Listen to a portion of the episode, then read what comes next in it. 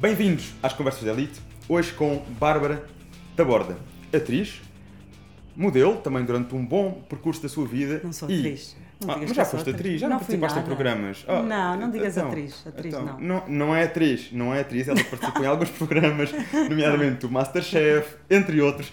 Ah, quem conhece o histórico da Bárbara Taborda poderá rapidamente lembrar-se do seu percurso.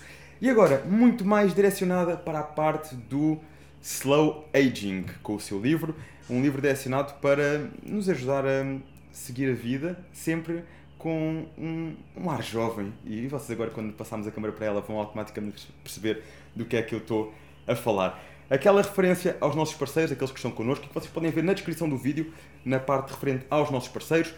O Pampa Dicta, onde desde qualquer ponto do país podem uh, ser acompanhados por nós, através de pampadicta.pt, saber mais sobre o acompanhamento online. E ainda, Prozis, com o cupom Pampadicta, têm condições exclusivas, muitas ofertas. E agora, compras superiores a 120 euros, têm ainda um plano alimentar personalizado para vocês. Tem lá muito mais sobre os nossos parceiros, mas agora é hora de passarmos à nossa convidada. Obrigado, Bárbara, por Olá, aqui hoje. David, obrigada pelo convite. Bem, nada que já não estejas habituada. Não és atriz, mas estás habituada a estas câmaras, mudanças. a câmaras. câmaras, estás muitíssimo habituada.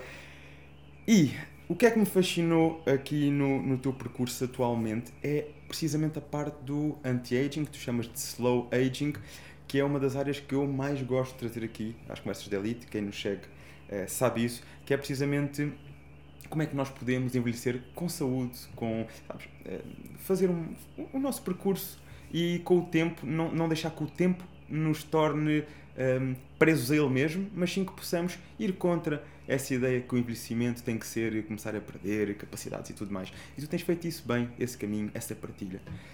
Conta-nos tudo. Olha, antes de mais, explicar o porquê slow aging, que já para começarmos aqui a mudar um bocadinho o mindset do anti-aging, porque para mim anti é uma coisa que não vai acontecer, ou seja, eu não vou envelhecer, eu quero travar o envelhecimento. E então isso é um pensamento a mim, quanto a mim, que é um bocadinho ao lado. Para mim slow, porquê? Porque eu considero que nós podemos desacelerar o processo de envelhecimento, ou seja, otimizar o processo de envelhecimento, porque todos nós vamos envelhecer, pelo menos enquanto cá estivermos. Mas é um processo natural, portanto, nós nascemos e morremos. Vai acontecer. E então, o que é que as pessoas têm que começar a pensar? Como é que querem viver a vida delas até ao fim, não é? E o que eu penso é que as pessoas vivem a vida muito focadas no, muitas vezes no agora e não pensam no, no, no que vai acontecer daqui a alguns anos.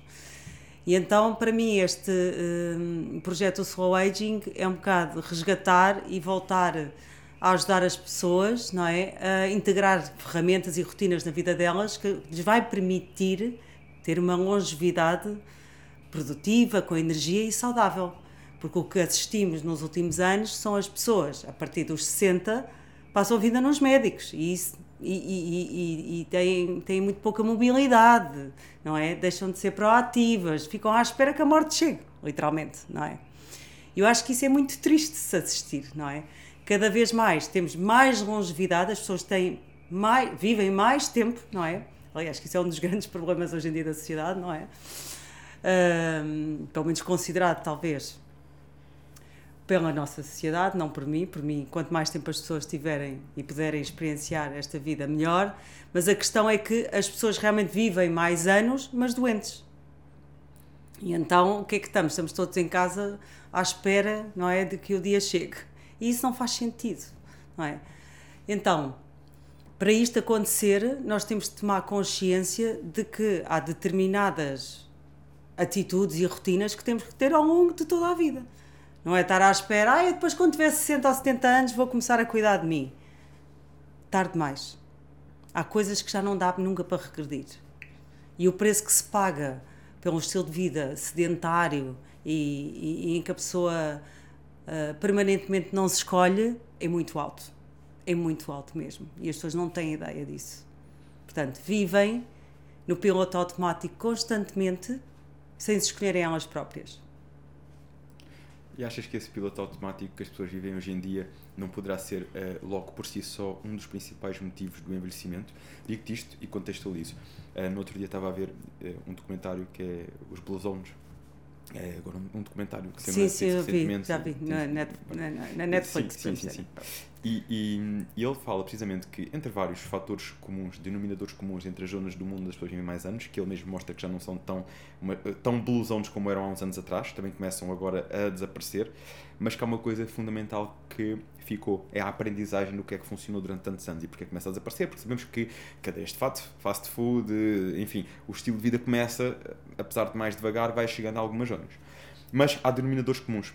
E um deles é são pessoas e são uh, comunidades onde valoriza-se muito a família, o contacto com a família, o cuidar do pai, dos avós, dos, dos entes queridos. Uh, não, não, não tem o típico hábito de chegam a uma certa altura, olha, vão para, para um, um lar e, e, pronto. Então, não, há sempre o cuidado de estar presente com essas pessoas, de ir acompanhando. Este foi um dos denominadores que foi uh, mencionado.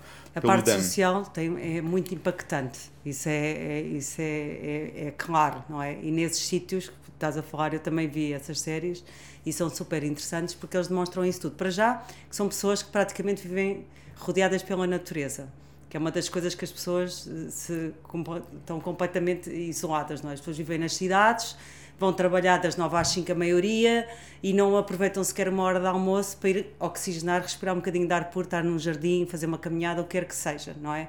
Portanto, isso é uma das razões que essas pessoas todas, não é? O denominador comum delas é elas viverem uma relação muito mais próxima da natureza. Depois é o meio social tipo de meios onde estão inseridas, têm mais amigos, têm mais convívio, não é?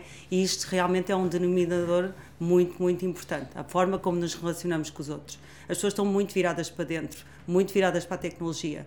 As pessoas acham que têm amigos no Instagram e no Facebook e etc. Mas não têm amigos. Isso não é criar relações. Isso não são relacionamentos. Portanto, as pessoas estão sempre naquela, naquela ansiedade e naquela frustração. Portanto, as pessoas vivem para dentro, mas não no para dentro de conhecimento, vivem para dentro fechadas, não é? E então isso é drástico, isso é muito, muito, muito complicado mesmo. Depois é os níveis de stress. Os níveis de stress é das coisas que mais envelhece uma pessoa, a todos os níveis, físicos e mentais. E as pessoas pensam muito pouco na parte mental. Eu, por exemplo, faço muito mentoring porque a partir da pessoa o que é que quer? Quer ficar bonita, não é? Olhar-se ao espelho e ver-se bonita e que está fit e que tem bom aspecto e que não está a envelhecer. Mas o que eu digo sempre às minhas mentoradas é: tu só vais sentir isso quando a tua cabeça e a tua mente estiver bem. Porque tu até podes estar uma bomba, mas tu não te sentires bem mentalmente, vais-te olhar ao espelho e não te vais sentir bem. Portanto, a parte mental e psicológica é muito importante. E os níveis de stress e de velocidade a que as pessoas vivem diariamente, a escolher todos os dias viver para o trabalho, viver para o trabalho, viver para, para os outros e não se escolherem elas, cria isto, não é? Este buraco enorme na saúde, quer física, quer mental. E ajudas muitas vezes as pessoas a fazer este caminho, este processo de eh, conhecerem-se melhor elas próprias, eh, de, ou seja, de ficarem fechadas para dentro no bom sentido, no sentido do conhecimento, de, de, de se conhecerem. Eh, como é que este processo geralmente é feito e quais são os pontos importantes que tu consideras que cada um deve pôr em prática diariamente para conseguir fazer este caminho, de se conhecer melhor a si próprio? Olha, até voltando um bocadinho atrás, só para te fazer aqui uma observação que é muito engraçada. E porque é que. Porque os programas que eu faço, por exemplo, são programas muito 360. Claro que, tipo, aquilo com que eu atraio as pessoas é a imagem fit, não é? Através da saúde, o detox, que é aquilo que é mais fácil de comunicar. Mas na verdade eu quero é ir buscar as pessoas para depois levá-las a um lugar muito mais interessante, através de práticas, não é? Como por exemplo meditação também. Uh, técnicas de autoconhecimento e desenvolvimento pessoal, porque sem elas é impossível uh, conseguir que as pessoas alcancem objetivos. Uma mente que não está afinada nem sequer vai conseguir cumprir com uma dieta, nem com um plano que tu faças aqui no ginásio, porque aquela pessoa não está com essa predisposição. Portanto, é muito importante trabalhar a parte emocional e mental para a pessoa depois conseguir cumprir com esses objetivos. Portanto, quando as pessoas recebem os meus planos, ficam assim: estou a perceber, agora vou ter que fazer meditação, agora vou ter que fazer este tipo de exercícios, journaling, escrita, isto e aquilo. Mas como assim? Porque estavam à espera o quê? De um plano alimentar e do que é que iam fazer de exercício físico e de yoga. Mas não, porque isso não chega, isso não vai lá. Portanto, o que é que eu começo sempre por trabalhar com as pessoas? A parte mental. Porque é essa parte mental que me vai permitir com que tudo o resto aconteça. E há desculpas muito variadas que as pessoas têm. Pode dar o exemplo, que isto é muito interessante e as pessoas deviam refletir sobre isso. Mulheres dizem assim: Ah, eu não tenho tempo por causa dos meus filhos. É uma desculpa muito pessoal. Porque não é verdade. Porque as pessoas dizem assim: Imagina, tu dizes que morres por um filho, mas tu estás a dar um exemplo ao teu filho daquilo que ele não deve ser. Uma mãe e um pai que se escolhem, que não se escolhem, como é que vai ser um filho no futuro? Ele também não se vai escolher. A minha mãe e o meu pai não se cuidavam, comiam mal, não praticavam exercício físico, tinham uma vida sedentária, trabalhavam 13 horas, 14, 15 por dia e não estavam com os filhos. Como é que vão ser estes filhos, quanto adultos? Vão ser iguais aos pais. Na maioria, são iguais aos pais, porque foi o exemplo que eles tiveram. Então, quando nós nos escolhemos a nós próprios, nós estamos realmente a fazer o melhor para os nossos filhos. Portanto, nós somos sempre o exemplo. Nós é que gostamos de dar este tipo de desculpas e de estratégias para nós, porque é que não queremos adotar estilos de vida mais saudável ou porque é que não, tem, porque não temos tempo. Mas quando eu vou ao supermercado, as escolhas que faço pôr no meu carrinho é uma escolha minha. Ninguém me está a apontar uma arma à cabeça a dizer vais comprar uma alimentação toda processada e vais tu ingerir isto e oferecer isto aos teus filhos. É uma escolha tua. Por muito que trabalho que tu tenhas, é uma escolha tua. Portanto, o que eu costumo dizer às pessoas que faço mentoria é: está na altura de assumir a responsabilidade por ti própria. E amor próprio é disciplina. E as pessoas não têm ideia disso. A pessoa só consegue alcançar o amor próprio e sentir-se bem se tiver disciplina para com ela mesma. Tu só alcanças isso através da disciplina. De outra forma, podes ir para os retiros que quiseres, para os chantings de mantas, para o que quiseres. Chegas lá, até tens um momento bonito, mas a seguir a tua vida continua igual. Porque tu continuas-te a tratar da mesma forma, sem respeito. E então, o que é que eu faço? É primeiro faço esta abordagem, explicar às pessoas isto exatamente. Tu, se queres ser bem-sucedida no teu propósito, no teu objetivo de te cuidares e de te sentir feliz e bem, então vais ter que te escolher.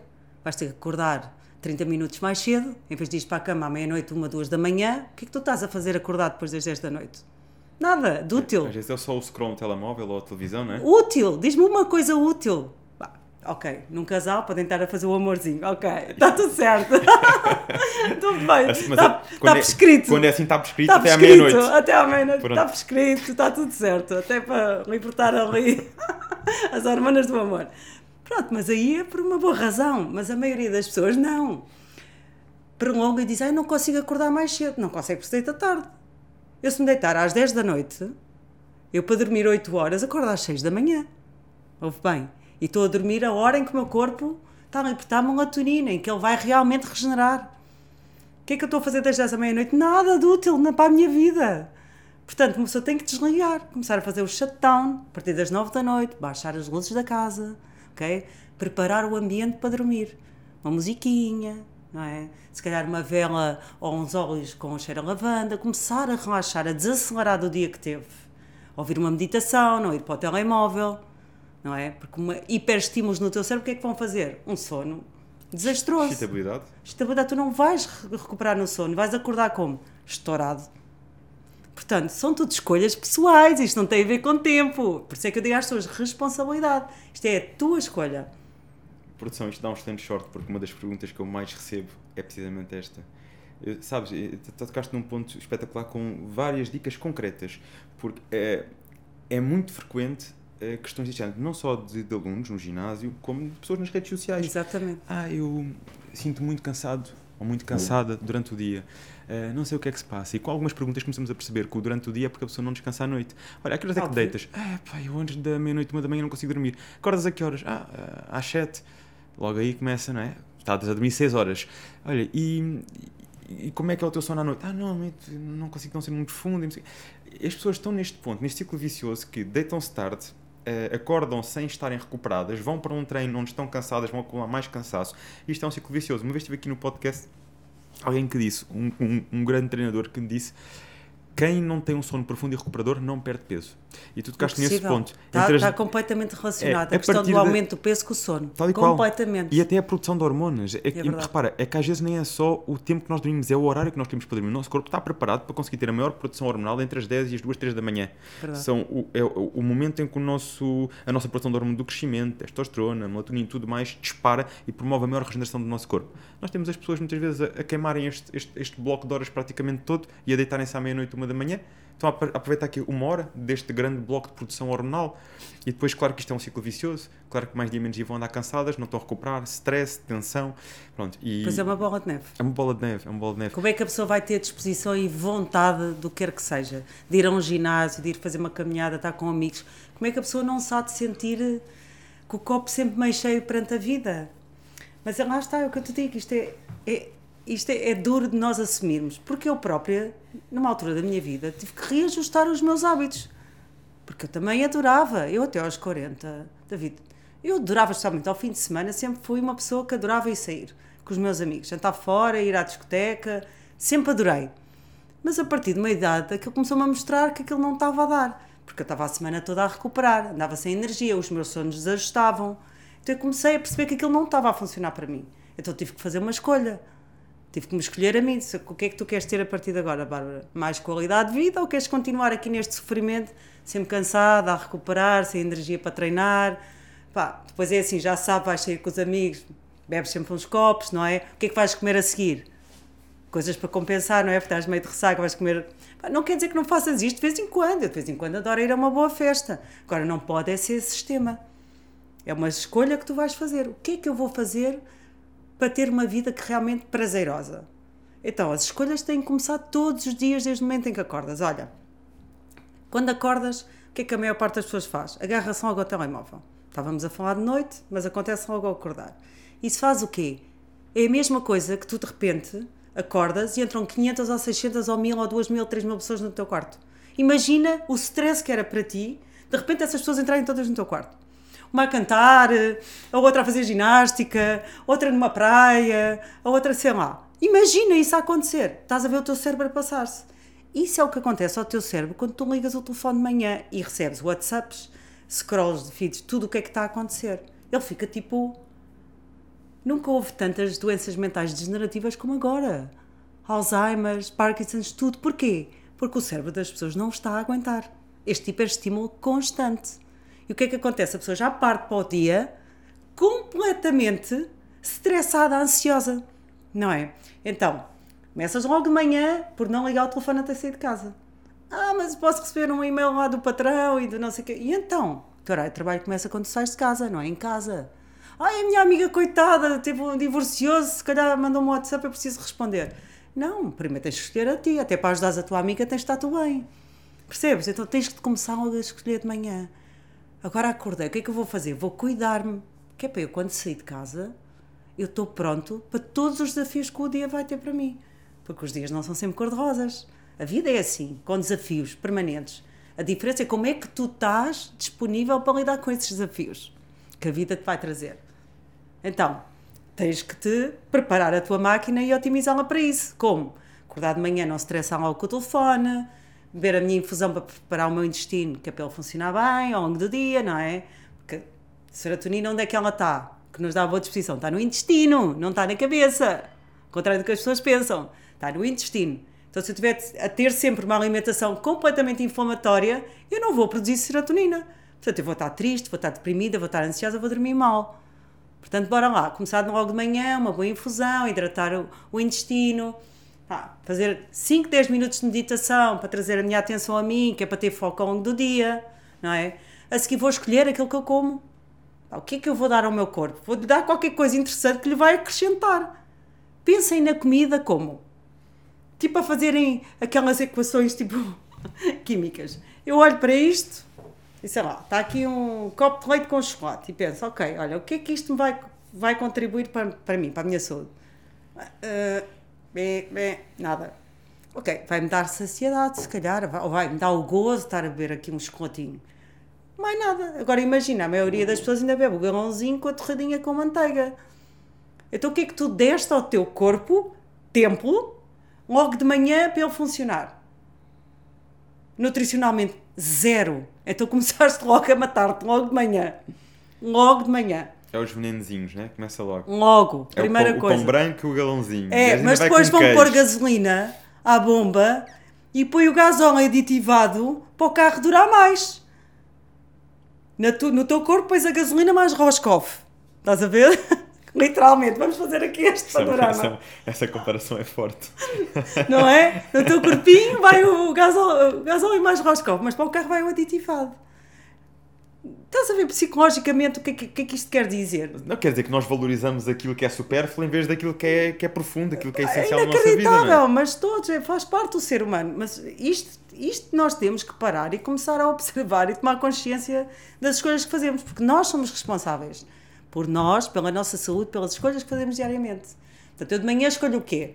Pá, vou escolher qualquer coisa que me dê vitaminas, faça o meu corpo ter energia, ter uma imunidade alta, não é? Ter uma pele bonita, um cabelo bonito, não é? Sentir-me bem, não é? Se calhar períodos mais estressantes, coisas que tenham ômega 3, não é? Se calhar vou comer um abacate, não é? Comer ali umas sementinhas, que é para ajudar o meu cérebro a estar mais funcional, não é? Eu vou, vou olhar e escolher e saber aquilo que eu estou a fazer. Eu vou escolher comer isto porque isto me vai dar isto. É uma relação, não é? Em vez de ser só, olha, vou só meter isto para aqui para compensar, olha, que estou ansiosa e chateada, então bora lá. É o chute para a veia, não é? Tipo, e então, e isto constante ao longo do dia. Eu tenho que saber aquilo que me alimento. Não quer dizer, uma vez por semana, vai comer uma pizza com os amigos, bebe um copo de vinho. A vida não é para ser também uma coisa tipo. E não é só isso, quando é regrado, até faz bem de- libertar faz- um bocadinho, não claro estarmos que presos a sim. nada, não é? Olha, se Claro uma pizza, agora quando isto é uma vez por semana, não é? Agora, se isto começar a ser todos os Agora, dias, aí não é? então. O problema é que é perdido por 100, perdido por mil, não é? E isso é que é difícil para as pessoas às vezes manterem essa disciplina. Pois outro fator fundamental, não há como. Eu sei que isto parece aquelas coisas clichê, mas não é. Voltamos à história do carro, ok? As pessoas têm que se mexer. Estamos aqui no sítio certo, não é? As pessoas têm que se mexer. Uma vida sedentária é o fim. Nós temos que todos os dias ativar a nossa circulação sanguínea, a nossa energia, todos os dias. Mesmo não vão ao ginásio, em casa 10, 15 minutos. É obrigatório. É como ao carro. Voltamos ao carro. Um carro fechado dentro de uma garagem, durante não sei quantos anos, vai começar a enferrujar. Vai deixar de andar. Então, o corpinho é igual. Lá está, as pessoas que vão andar com o carrinho, que é para ele se manter ali no sítio, vão à oficina ver se aquilo está a continuar a funcionar impecável.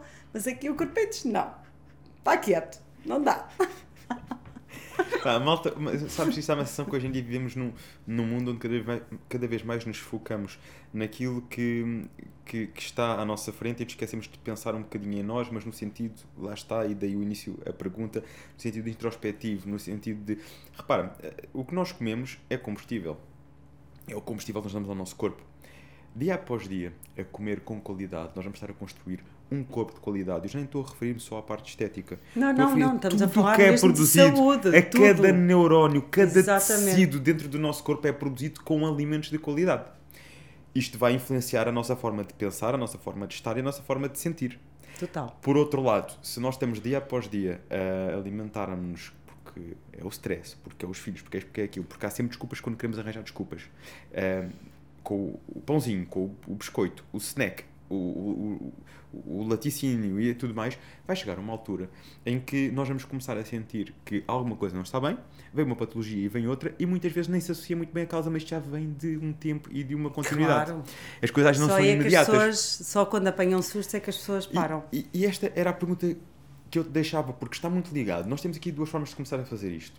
Eh, Eu, eu acho que isto acaba por ser muito desta, de- desta forma, que é ou eh, sentimos que conseguimos encontrar este equilíbrio na nossa vida, começando pela alimentação e pelo exercício, e naturalmente, mais dia menos dia, vai começar a trazer o equilíbrio e, eh, eh, mental e emocional, ou vamos, através de alguns exercícios ou algumas práticas, criar esse equilíbrio mental e emocional para depois então conseguirmos entrar num estilo de vida, numa rotina mais eh, ativa. Como é que costumas fazer este caminho É isso que eu tuas estava-te a dizer. Ahm, voltando à nossa, àquilo que eu estava a dizer, tem a ver com uma leva as pessoas a responsabilizarem-se. Ou seja, eu sou responsável por mim. Então o que é que eu quero que a pessoa perceba? Porquê? Porquê que ela não se está a escolher a ela? Porque é que ela está a dar essas desculpas a ela própria? Do que não tem tempo, porque está a fazer aquelas escolhas, porque é o que eu estava a dizer, é uma questão de amor próprio, não é? Então a nossa parte emocional é aquela que nos conduz, é assim, eu alimentar-me mal muitas vezes é uma questão emocional, não é? É a forma de eu compensar algo que não está bem dentro de mim. E eu até posso começar a comer bem e a ir ao ginásio e depois começar a cuidar mais da minha parte mental. Eu acredito mais no contrário. Começar pela mente e depois, ou seja, conseguir. Porque eu acho que é muito difícil conseguir bons objetivos na alimentação e no ginásio quando a pessoa não se sente bem na parte mental, na parte emocional. É muito difícil, a pessoa vai desistir porque a pessoa não está com capacidade para conseguir eh, alcançar esse tipo de objetivos. Não deu clique ainda. Não deu, a pessoa vai desistir. Vai desistir. Porque as pessoas não têm essa capacidade. A pessoa tem que sentir, ou seja, tem que ter foco e tem que ter disciplina. Então temos que perceber o que é que ali lhe retira esse foco e essa disciplina. Que 90% são questões emocionais, não é? É sempre alta qualquer coisa. A pessoa que não se escolhe, ou que se anula porque tem um trabalho que se permita ficar ali 20 horas e a desistir dela, ou porque se escolhe, escolhe os filhos e o marido e não se escolhe ela, ou porque tantas coisas, não é? E então eu acho que a primeira coisa é a pessoa perceber porque é que ela tem aquele estilo de vida. Há pessoas também que vieram de exemplos familiares e que não sabem ser de outra maneira. Também pode ser essa questão. Mas temos que identificar porque é que é tão difícil para a pessoa conseguir cumprir com estes objetivos mínimos. E quando identificamos isso, obviamente criamos um plano específico para essa pessoa. É? Eu faço mentorias de grupo que são gerais, não é? E que são as rotinas base que qualquer um de nós deve ter na sua vida. São as mínimas. Mas depois, mediante cada pessoa, cada pessoa tem os seus triggers, não é? O que é que, quais é que são os gatilhos dela, não é? O que é que a faz perder o foco, o que é que a faz perder a energia. E isso é muito importante identificar, não é?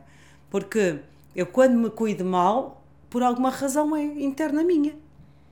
E então vem o autoconhecimento. Eu tenho que me conhecer para perceber o que é que em mim faz com que eu não me escolha. Que eu não cuide da minha saúde, que eu não me preocupe comigo, que eu não me preocupe como é que eu vou viver. E quem fala da alimentação, do exercício, falamos também do tipo de relacionamentos que as pessoas têm, não é?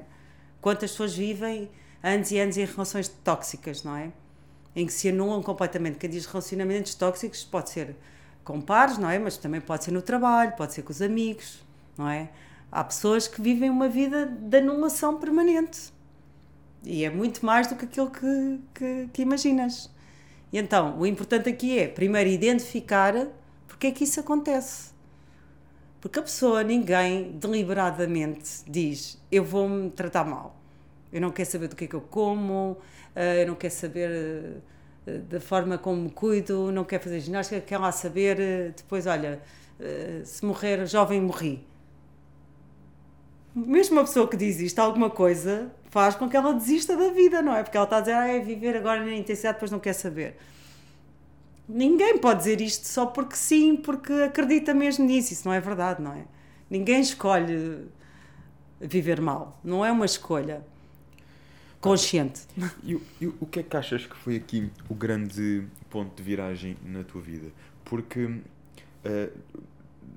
um dia vi num podcast em que estiveste, falaste da, da parte de, da vida ser contração e expansão. Uhum. Uh, em que nós uh, temos que passar tudo na vida. Achei muito é interessante é este gira, exemplo gira, uh, do coração que contrai e expande, da terra que contrai e expande, um, falaste desta dualidade que é a vida, não é? Do, no fundo, é, e que temos que passar por uma fase para chegar a outra. E hoje um, ehm, tens tanta gente que, que, te segue e que te vê como esta referência no, no, no envelhecimento saudável. E aquilo que eu te pergunto é: também tu passaste, eh, certamente, como qualquer outra pessoa, pela fase de contração para agora ser esta fase, estás nesta fase de expansão. E dentro das fases de expansões também temos a nossa contração e expansão. Mas hoje em dia és a referência e, e, e és uma Sim. referência nesta área. O que eu te pergunto é: qual foi o ponto de viragem na tua vida?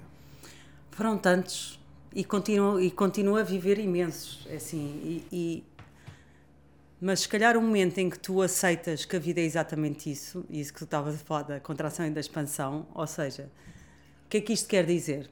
Que todos temos que aceitar que temos um lado de sombra e um lado de luz. Ou seja, temos defeitos e temos qualidades. Faz parte do nosso ser. Os nossos defeitos também, muitas vezes, não é? É que nos levam a trabalhar uma melhor versão de nós, é? Portanto, a vida vai ter sempre desafios e conquistas.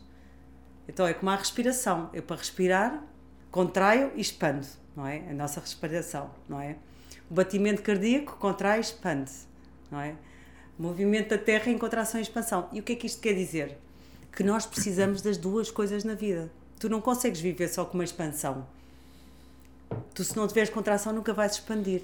Então, isto quer dizer o quê? Que a vida é feita de desafios. Então, temos que pegar um bocadinho mais leve na vida. Pegar mais leve connosco, em primeiro lugar, não é? Porque eu acho que as pessoas se tratam muito mal. Eu própria fui essa pessoa. Hoje em dia tento ter cuidado, não é? Faço qualquer coisa e pá, sou mesmo parva.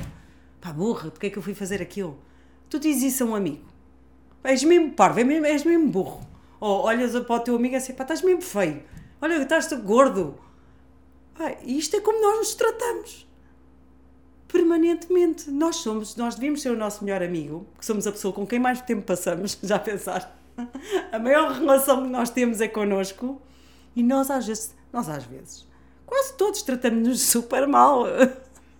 Nós somos os nossos piores amigos, não é? Então, temos que começar a pegar leve, não tentar ser perfeitos, e eu acho que fui uma pessoa bastante perfeccionista até.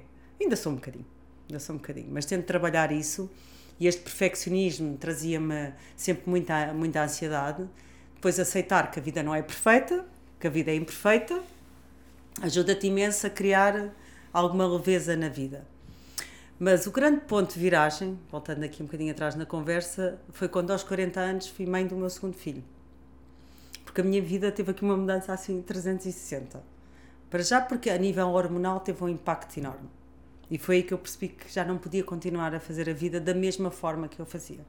Ok? Portanto, aquela Bárbara mais party girl que ao fim de semana ia sair e não sei quê, começou a deixar de acontecer. Porquê? Porque eu tive que arranjar outro tipo de estratégias porque a minha energia já não era a mesma.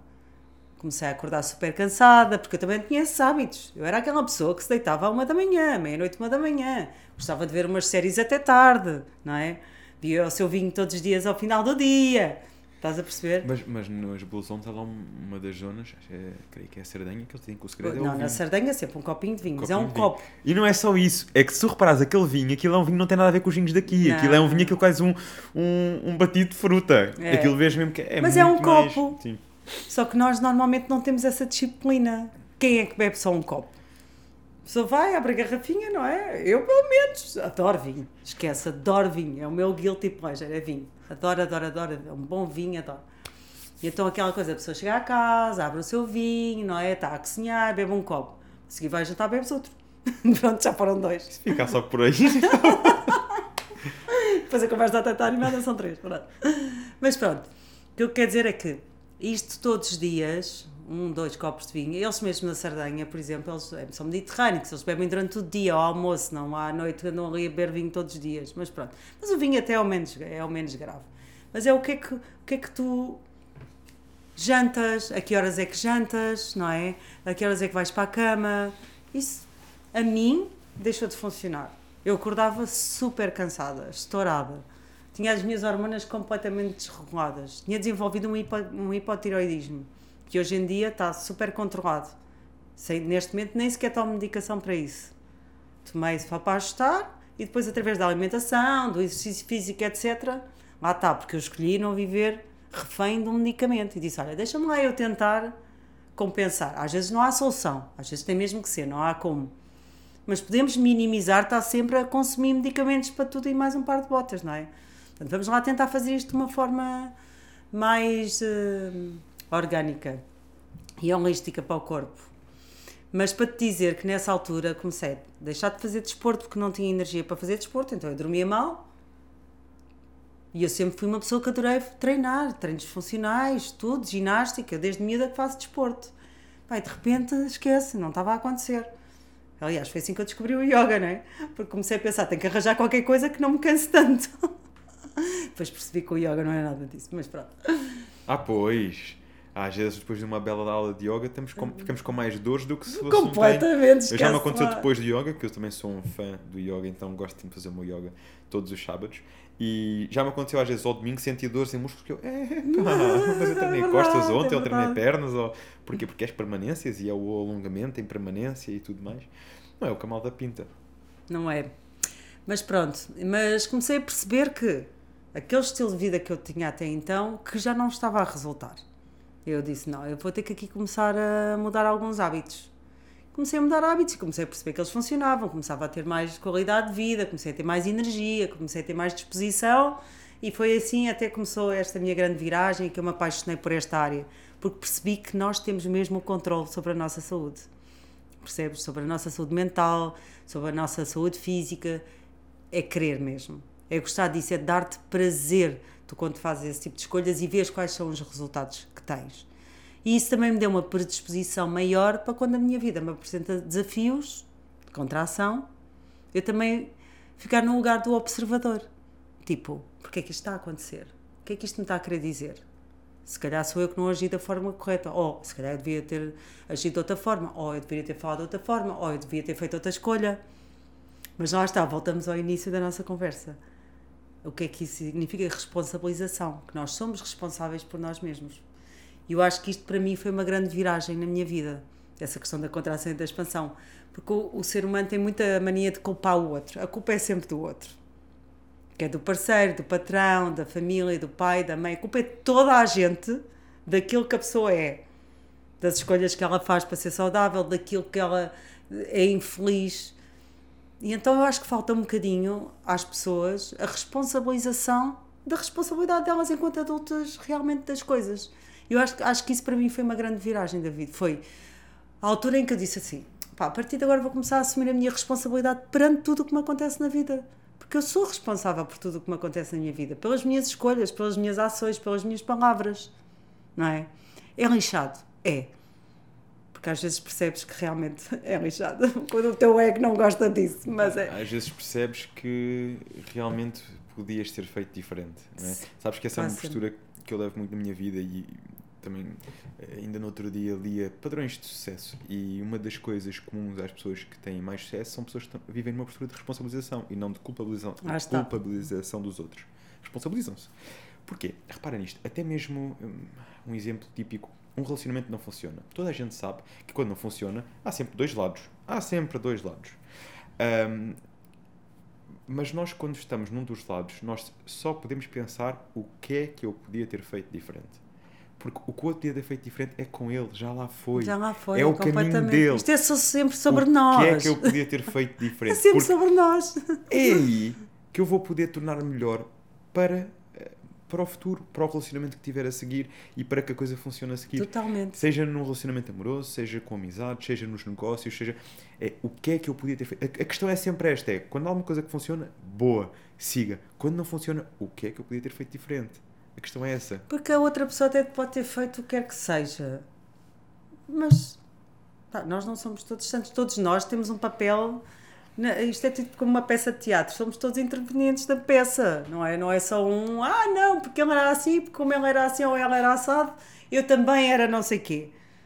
Mas Não, depois, mas tu repara, pudeste escolher aquilo que tu eras, não é? é, isto, é, isto é lixado, porque tu depois às vezes começas. Quando tu mudas a pergunta, tu começas a ter respostas diferentes. É. E em vez de ficares naquela de. Ei, porque era assim, porque era assado, começa a pensar: ui, mas eu reagi assim e reagi assado.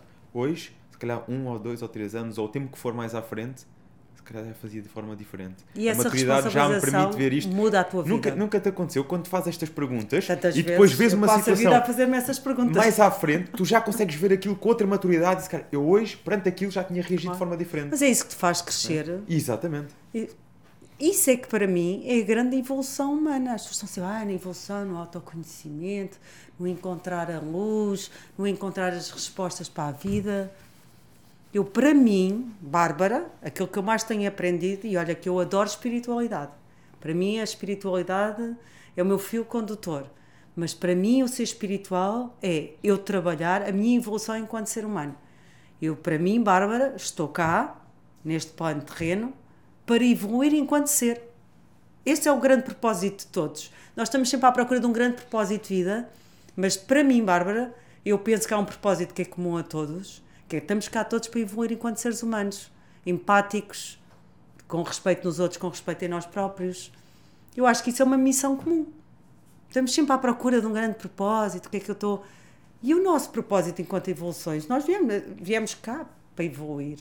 E na forma como nos comportamos connosco e com os outros. Não é? Eu acho que isto é super importante. As pessoas não deviam descurar isto. Não ser tão. Eu acho que nós estamos numa era um bocadinho egocêntrica, não é?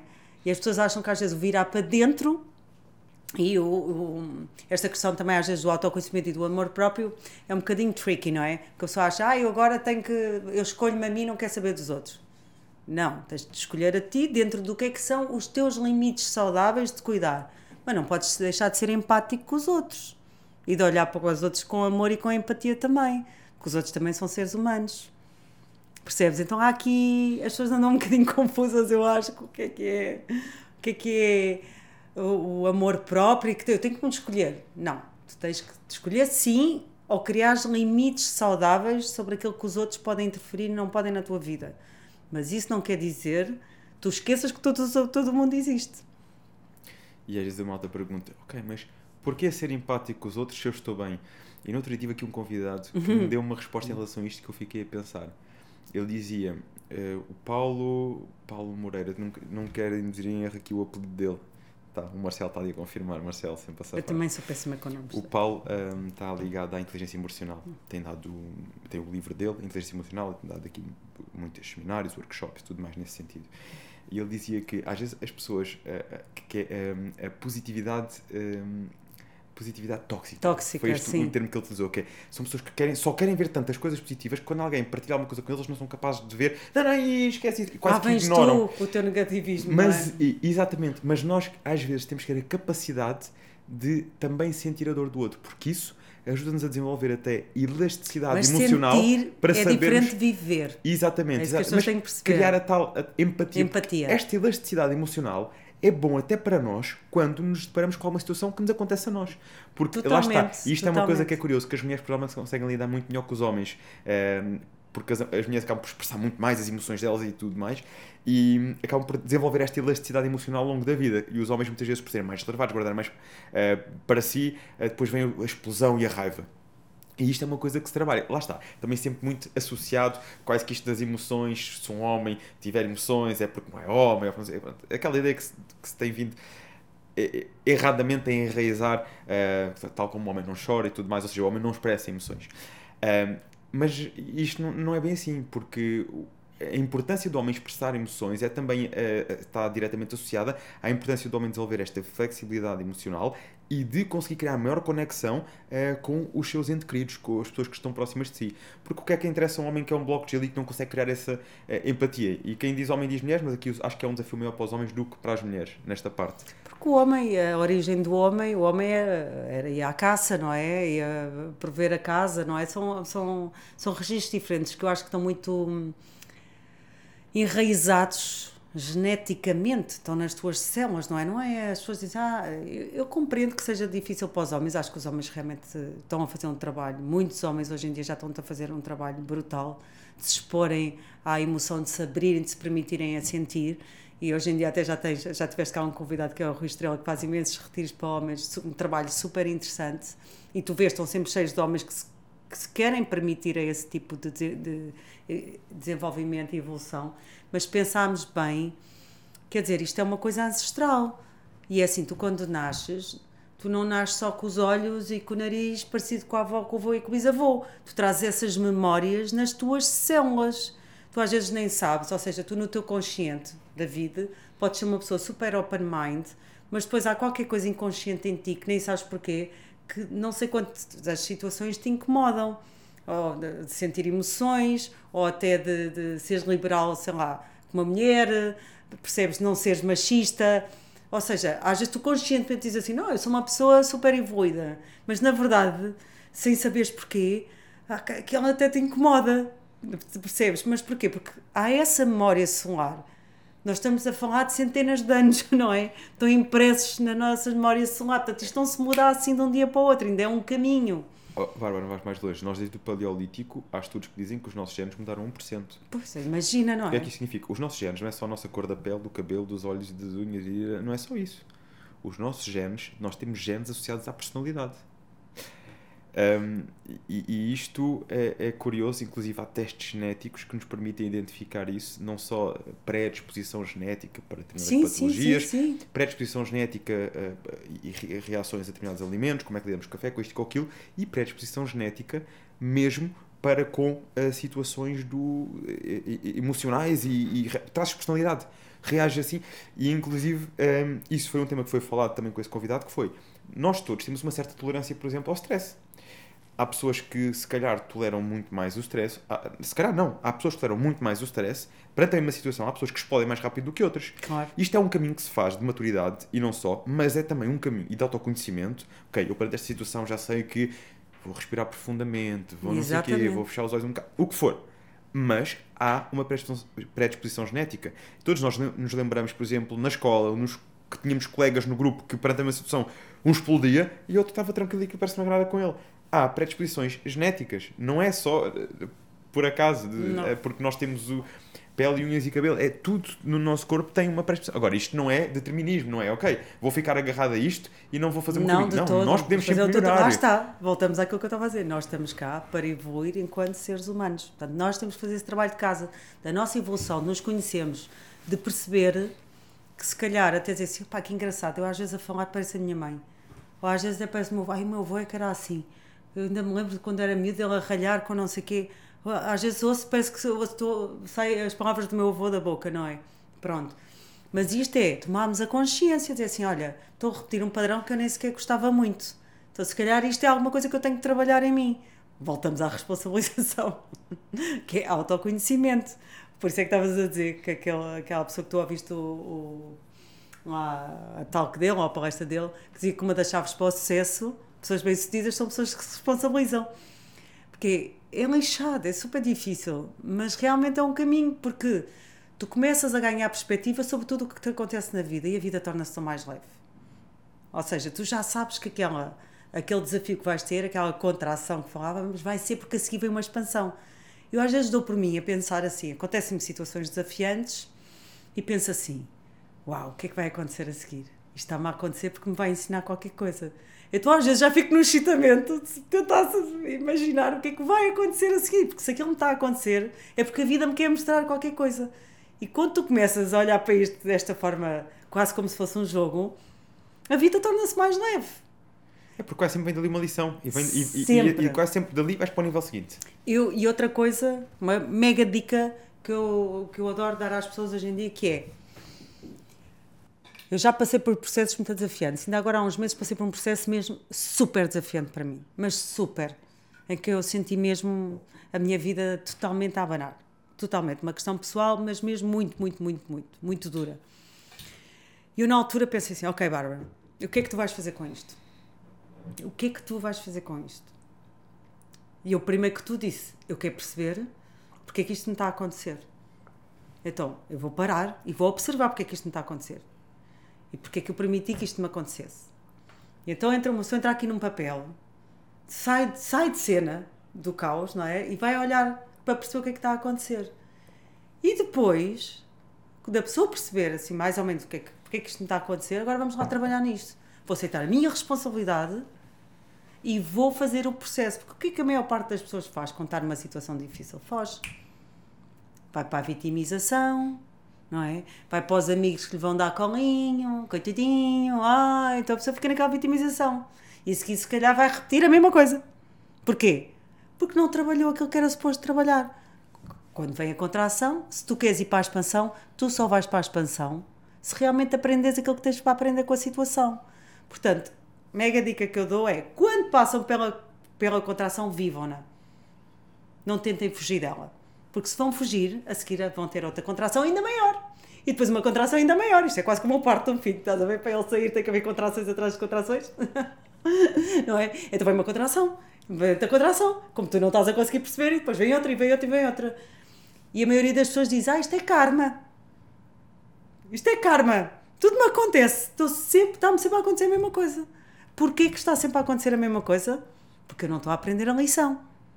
Não estou a aprender o que é que eu tenho que trabalhar em mim para sair daquela contração que é o karma. Portanto, eu só vou sair dali e conseguir sair em frente, sair deste loop, desta rotunda. Isto parece que estamos a falar de uma rotunda. Então, basicamente, tu não consegues sair, estás sempre a repetir o mesmo padrão. Porquê? Porque estás às voltas na rotunda. Na rotunda. Na rotunda, porque estás sempre a fazer a mesma coisa. É o mesmo tipo de relacionamentos, é o mesmo tipo de trabalho, a aceitar o mesmo tipo de, de pessoas que, que não respeitam os teus limites, estão -se, aproveitam-se de ti, não é? Para estar sempre disponível e amigo. Não. Então, quando tu dizes, pá, isto está-me a acontecer, então por alguma razão isto aconteceu. Então, qual foi a minha responsabilidade nisto? Foi esta. Então, vá, vou trabalhar sobre esta questão que eu tenho que está a provocar este tipo de situações. Pronto. Assumimos a responsabilidade. Tratas isso. Quando tratas isso, o que é que acontece? Estás pronto para a expansão. Agora, se tu não fizeres esse trabalho, não é? E voltares a repetir a mesma coisa, vezes sem contas, o que é que vai acontecer?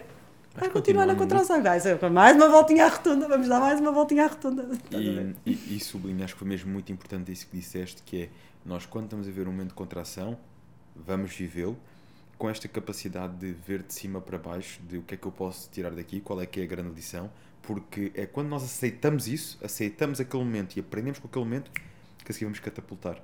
E a seguir vem algo melhor. É, é um bocado um, quando nós estamos nesta postura de responsabilização, é exatamente isso que tu dizes. É tu quase que depois sentes um entusiasmo do género. Eu sei que vem algo melhor a seguir. Eu sei que está aqui algo para vir. Só tenho que estar disposto a perceber esta lição. E quando nós aceitamos isto, eu, eu acho que não há, não há desafios. E uma das coisas que me ajuda imenso aos processos de superar. desafiantes é a forma como eu me cuido diariamente. Porque eu vou-te dizer, David, perante certos desafios que eu já tive na minha vida, eu se não fosse uma pessoa focada em cuidar de mim, vai à ginástica, faz yoga, medita, que se come bem, eu não sei se tinha passado por alguns. Assim de forma tão, não vou dizer leve, porque nunca é leve, mas tão ligeira no sentido temporal. Em vez de ter lá ficado dois ou três meses, estás a ver, se calhar estava um ano a sentir-me péssima e naquele drama e naquela vitimização. Estas ferramentas que nós diariamente criamos aqui uma estrutura que nos fazem ter muito mais condições para enfrentar qualquer que seja desafio. Isso na prática isso é passar para a prática aquilo que disseste. Exatamente. É viver a fase da contração. Estás numa fase de contração. Não deixes de ser tu mesmo. Continuar a fazer o que tens a fazer, continuar a fazer a tua rotina, a valorizar as pequenas coisas. Uhum, é que nós muitas vezes pensamos tanto no. Lá está, numa fase de, de dor, aí sair, ok, vamos continuar a fazer as pequenas coisas e valorizar as pequenas coisas todos os dias. Tá, a refeição saudável que fizemos, o ter ido fazer o yoga, ok, não, não estou a fazer eh, musculação, estou a fazer yoga, estou, a fazer umas caminhadas. Escapes para tirar a mente da, daquele foco, qual, daquela coisa permanente. E, e, e agradecemos é? o facto de, olha, mais um dia em que, mesmo perante estas circunstâncias desafiantes, isso dá-te um poder de controle.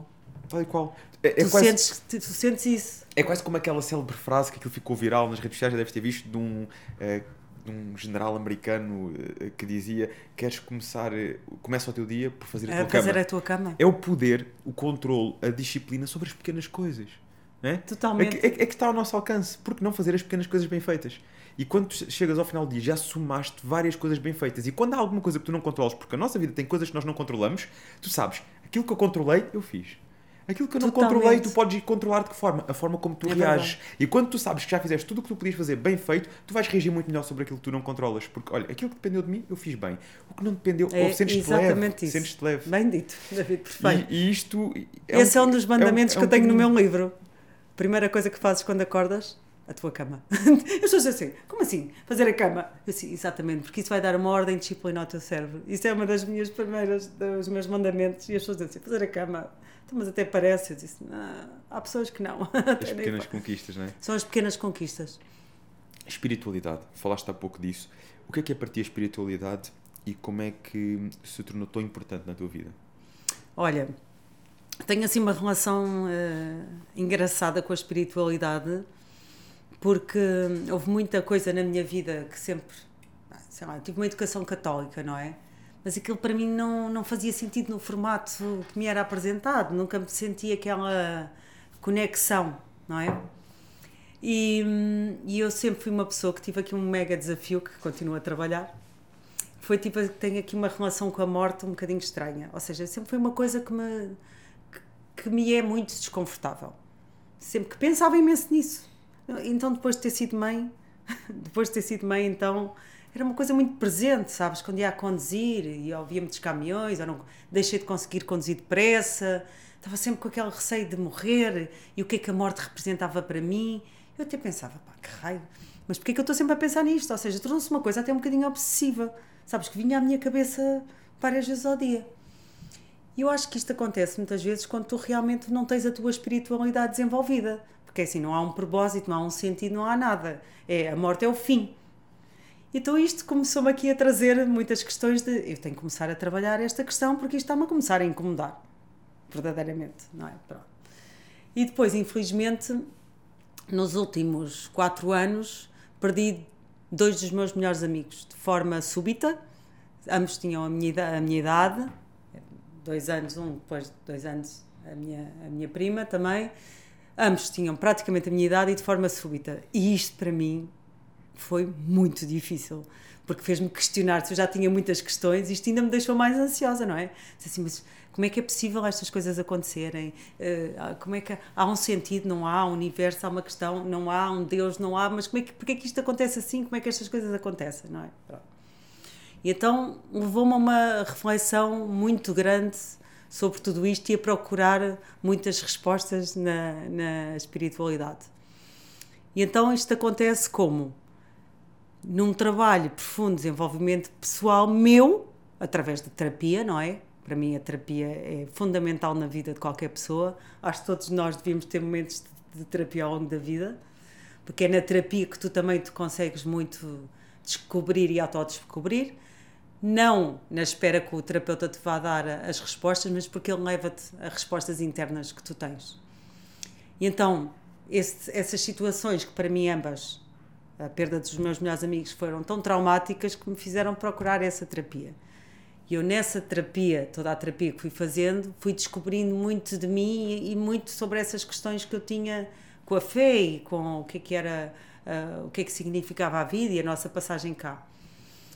E então coisas mágicas começaram a acontecer na minha vida e eu perceber que a vida é muito mais do que aquilo que nós achamos que é. E então foi como ressignificar a nossa passagem por cá e começar a aligeirar e a sentir as coisas de uma forma mais leve. Então, para mim, a espiritualidade transcende o que é que é a religião. Hoje em dia, eu já consigo ter uma noção do que é que é a espiritualidade e porque é que ela é tão importante para mim. Ou seja, que é outra das coisas que eu digo sempre às minhas mentoradas. Elas têm que, têm que ter alguma espiritualidade nelas. E quando eu falo de espiritualidade, mais uma vez, não significa religião. Ou seja, para mim, a espiritualidade é como um fio condutor, é a minha fé, é aquilo que me guia. Ou seja, é a minha luz ao fundo do túnel. Eu tenho que ter algo, quando acordo de manhã, que me mova. Não é? Agora, se eu só andar aqui a viver o dia, olha, porque acordei para viver e não houver nada não é? Que me dê motivação, que me faça querer evoluir por, e ser uma pessoa melhor e participativa no mundo. Ou seja, se não houver nenhuma fé, se não houver nada, é uma vida triste, sem sentido, não é? Portanto, para mim, a espiritualidade é a minha conexão, principalmente antes de pensar com o resto, com o divino etc., comigo mesma. Eu sinto que quanto mais espiritual eu for, mais eu estou alinhada comigo. E quando estou alinhada comigo, estou alinhada com tudo à minha volta. Portanto, a minha espiritualidade, e foi isso que eu aprendi, começa em mim. E isso é super importante, porque é assim, nós, esta, esta teoria de que nós somos todos um, não é uma teoria, é, é uma realidade. Portanto, eu sou parte integrante da natureza, sou parte integrante de uma comunidade. Portanto, eu para estar, me sentir bem integrada e a viver em equilíbrio, eu tenho que começar por mim. Portanto, a espiritualidade, as pessoas estão sempre à procura fora, não é de respostas lá fora, do propósito, no divino, uma mensagem que venha do universo e tudo. Mas a grande verdade, para mim, Bárbara, porque cada um tem a sua, e nós temos que respeitar todas, não há certo nem há errado, é a minha espiritualidade começa dentro de mim. Em eu viver confortável comigo, na certeza que eu estou a fazer o melhor que posso no tempo que eu estou cá nesta passagem. Que, que respostas é que, é que encontraste para esse, esse teu medo na altura da morte? Ele ainda não desapareceu totalmente, tá? Mas eh, eu não gosto muito de falar sobre isto, vou-te dizer porquê, porque eu sei que há muitas pessoas que duvidam e eu sempre fui uma pessoa também muito cética, mas a vida mostrou-me muitos sinais de que havia muito mais para além de. Percebes? E então isso fez-me começar a olhar com respeito sobre o que é que é a vida, pronto. Tanto no que é que, que há algo para além disto, que não só estamos cá e morremos de quê, há. E eu já aconteceram muitas coisas na minha vida que mostraram isso. E isso muda tudo, não é?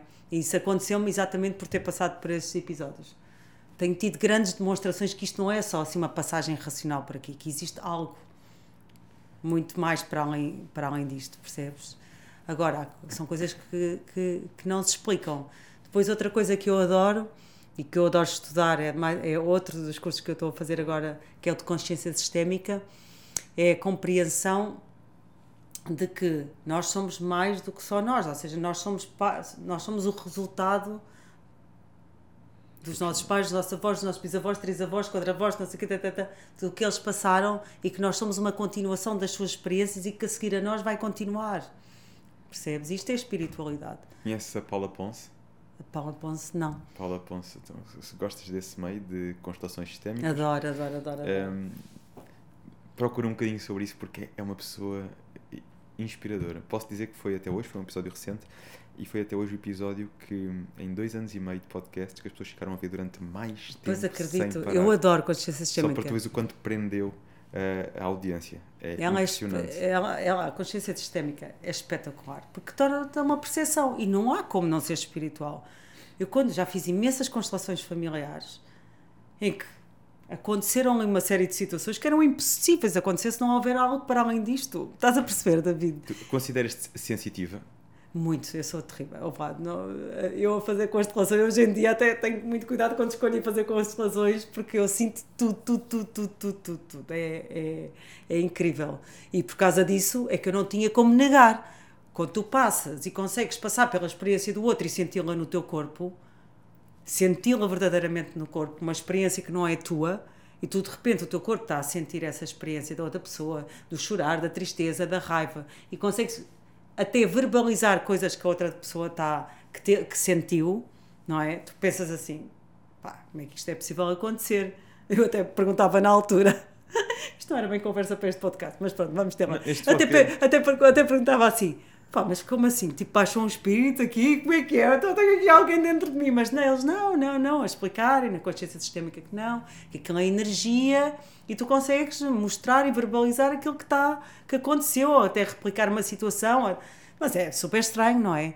É tu, tu nestes momentos percebes que existe algo, não é? Muito para além daquilo que nós achamos. O que, o que realmente ainda ninguém sabe explicar muito bem, não é? Existem muitas teorias. Teorias existem imensas. Tu Mas. disseste aqui uma coisa curiosa e que foi precisamente que ressignificaste a vida e isso ajudou-te a dar o passo em frente em relação Total. a esse medo. Ah, mas eu faço-te uma pergunta e tu respondes se quiseres ou se tiveres resposta, porque às vezes nós estamos a fazer o nosso caminho e não temos essa resposta. Exatamente. Algum dia experimentaste ressignificar a morte? Ainda não. E até tenho uma coisa curiosa que me aconteceu. Agora estava de férias na Madeira e estava com um amigo meu que é psicólogo. E nós estávamos a, a, a falar sobre essa questão. E eu estava-lhe a contar que estive num retiro no México e que estávamos a fazer um trabalho de breathwork e que eu, na minha apneia, entrei em pânico porque senti uma sensação de, de quase morte. E quando eu passei por essa sensação, que me lembro de ter visto o útero da minha mãe. E, hum, e ele disse-me uma coisa super interessante que me deixou pensar, e eu tenho pensado imenso sobre isso, David, que eu nunca tinha pensado nisso. Ele disse: Sabes, é que a experiência do nascimento é tão traumática como a da morte, é igual. Ou seja, tu estás na barriga da mãe. Quando tu nasces, passas por uma experiência de morte. Porquê? Porque tu vais deixar de estar a respirar pelo cordão umbilical da forma como estás, por isso é que o bebê, quando sai, deixa, ele primeiro é quando sai e começa a chorar, não é? Portanto, ele quando vai passar, imagina o trauma que é, passa pelo canal, não é? Sem respirar, ou seja, ele está, a primeira, o primeiro grande trauma que tu tens é no teu momento do nascimento, dessa experiência de morte. Eu nunca tinha pensado nisso. Ele disse: Eu acho que a tua questão vem com aquilo que tu viveste no nascimento e não com a questão da morte. Pá, isto mudou-me mudou aqui o cenário todo da minha cabeça, estás a ver? Fiquei assim tipo, pá, isso é uma perspectiva super interessante, nunca tinha pensado nisso. E repara, tu quando estás no, no, no útero da tua mãe, tu só conheces aquela realidade, só sentes aquilo. É confortável, é e quentinho. Tu morres daquela realidade depois para outra.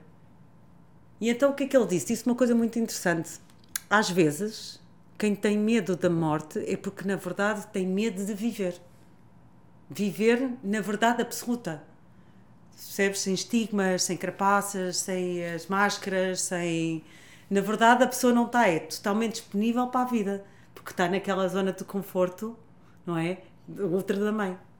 Há imensas perspectivas super engraçadas, mas eu fico imenso tempo depois a pensar sobre elas, não é? E, e, e eu estou a falar este assunto porque, primeiro, não é um assunto que se fala muito, uhum. uh, mas é um assunto que eu acho que todos nós pensamos de alguma forma, uns mais do que outros. Uh, eu também já uh, tive as minhas reflexões sobre isso e talvez também por isso gosto tanto do anti-aging. Eu acho que as pessoas que gostam assim tanto do anti-aging, de alguma forma, também é um bocadinho isto. É, Mas, é, querem querem, querem viver, viver muitos anos, querem evitar a morte. Mas também houve uma fase da minha vida se calhar. Que me fez pensar, Nunca tinha pensado nisso. Que me fez pensar particularmente. Muito engraçada essa, essa Mas olha, observação. Deixa estar cá muitos e cada vez há mais adeptos do anti-aging. Por isso eu acho que isto é uma questão que todos nós pensamos. Ok. E, o que, e a morte o que é? E o que é que há para além disso? E às vezes até são que a gente não gosta de falar, mas repara, eu acho que quando nós perdemos o medo de falar sobre isso, que nós começamos a viver. E quando perdemos o medo de pensar sobre isso e de falar sobre isso. E houve uma vez, eu também passei os meus desafios e houve uma fase que eu pensei particularmente sobre esse assunto. Até que um dia, uh, um documentário, uh, num documentário, uh, vi entrevistarem pessoas que tinham passado por doenças, doenças particularmente desafiantes. Estávamos a falar de alguém que tinha passado por um tipo de linfoma em que vivia, em que sobrevivia 2 em 10, coisas desse género. E que essa pessoa dizia, alguns entrevistados, e um deles dizia que ficou depois com muito medo após esse linfoma, foi dos 2 em 10 que sobreviveu, estava para contar a história, um rapaz novo e que, quando ia às consultas de rotina, ele tinha muito medo, ficava muito nervoso, muito ansioso e nem sabia muito bem uh, estavam, porque é que ficava naquele estado. Uh, e, e, depois veio a perceber que era o medo da morte, que era o medo que ele tinha da morte. E que um dia foi a um psicólogo e que o psicólogo lhe fez uma pergunta. Isto pode ser uma coisa muito, pode parecer uma coisa até muito. Um, uma pergunta muito simples, mas que nos dá a pensar: que é, olha, o que é que como é que tu vês a morte? O que é que significa, não é? O que é que significa a morte? E ele, o que é que tu achas que vais sentir com a morte? E ele, então tu sentes mais e sofres mais a pensares no que é que vai ser a morte do que se realmente morresses. Porque é, provavelmente tu estás a sofrer mais neste momento, estás angustiado todos os dias e todos os dias e todos os dias a pensar nisso. E se, se isso realmente acontecesse? Tu não sentias nada, não sabes. Não, tu, tu, nunca passaste por isso, tu não sabes. Mas muito provavelmente não sentias nada. Ou seja, tu estás a viver num medo de uma coisa que tu não conheces. Que a nossa cabeça muitas vezes é isto. Nós vivemos 98% das coisas que nos vêm à cabeça são coisas que nem vão, nem vão acontecer. Então nós vivemos com medo e com questões e com inseguranças de coisas que nunca vão acontecer. Mas sabes, no mundo espiritual xamânico, eles têm uma teoria muito, muito, que, que, muito engraçada e eu, neste retiro lá no México tivemos esta, esta conversa, que eles diziam, Bárbara, deixa morrer, porque isso não és tu, não, é o ego. O ego é que tem medo da morte, não é a alma, porque a alma sabe que perpetua. Então é o ego, é uma questão do ego. O que é que, o que, é que realmente é a morte? Se calhar é a morte daquilo que tu achas que é a vida. Não é? Tal como o bebê que sai do, do Exatamente. Também, é? Então, isto leva a questões realmente, mas eu penso imenso nisso. Eu estou sempre a pensar nestas questões. Por isso é que eu adoro a espiritualidade e hoje em dia exponho-me a passar por situações que desafiam e a conhecer cada vez mais tipos de práticas e tento fazer nas minhas viagens também ir uh, experienciar e conhecer outras perspectivas, porque eu acho que não há, é o que eu digo, David, para mim não existe o certo e o errado. Cada um de nós tem os seus pontos de vista e tem as suas formas de, de, de ver. Porque não há nada que prove que está alguma coisa certa ou que está alguma coisa errada na espiritualidade. Então temos que respeitar o ponto de vista de cada um. Agora, o que eu faço para mim resulta Bárbara, é cada vez vou conhecendo mais perspectivas e depois vou sentindo aquelas que fazem sentido para mim e que estão alinhadas com a minha pessoa. Mas isto eu não, nunca vou tentar impingir a ninguém. Olha, eu acredito nisto e é isto que tu devias acreditar, é isto que tu devias seguir. Acho que todos nós somos seres humanos diferentes, com vivências diferentes, com experiências diferentes e que nós temos que respeitar na nossa diferença. E, hum, mas realmente ando, ando nessa busca e se calhar essa questão da morte foi a questão que mais me fez evoluir uh, espiritualmente. Portanto, eu hoje em dia tento, lá está, mais uma vez, ressignificar todas as coisas que me acontecem e esta minha questão trouxe-me uma maior evolução espiritual que se calhar eu possa ter tido enquanto pessoa ao longo dos meus últimos anos. Porque como era uma questão dura para mim, eu fui obrigada a trabalhá-la, porque estava-me a incomodar, não é?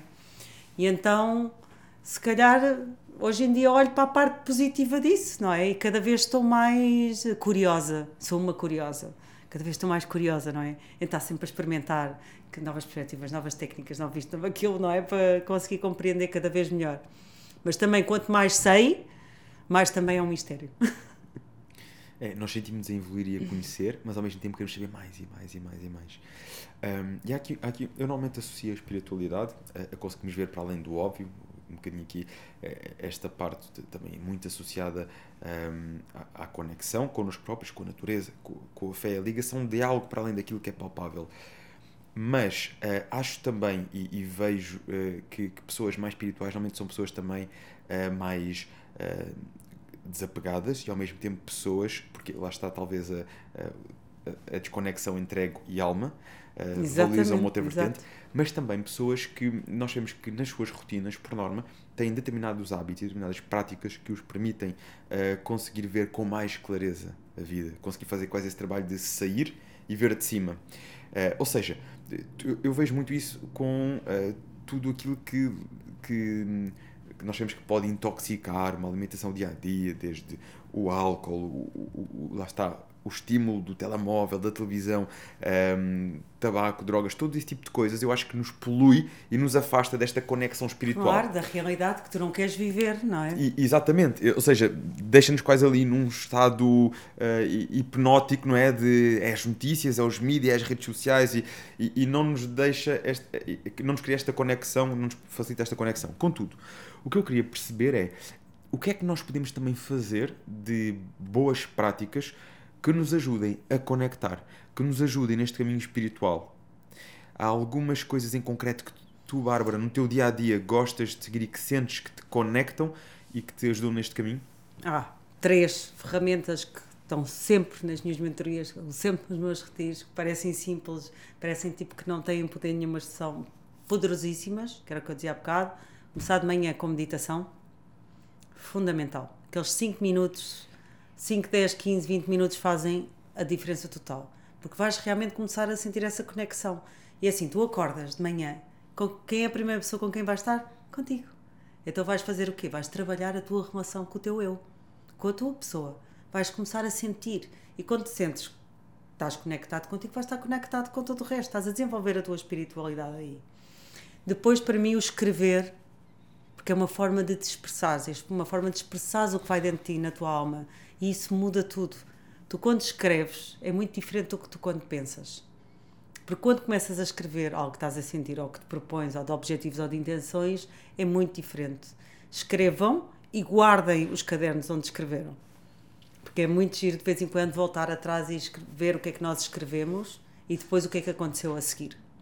Ok? Portanto, eu de manhã tenho sempre esta, esta rotina da meditação e do journaling, de escrever as, e de escrever também as intenções daquilo que eu tenho para o meu dia. Até pode ser uma intenção, olha, hoje o meu dia é realmente ou não estar tanto no telemóvel, ou é ir dar uma caminhada na natureza. Às vezes até podem ser intenções simples, não tem que ser assim grandes objetivos. Começar por coisas pequeninas.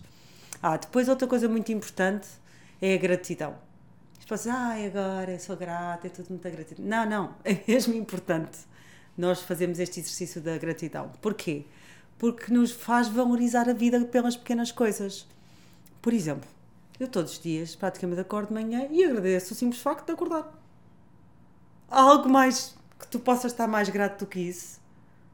Acordei, tenho mais uma grande oportunidade de viver mais um dia. Isto é algo fantástico pelo qual se agradecer.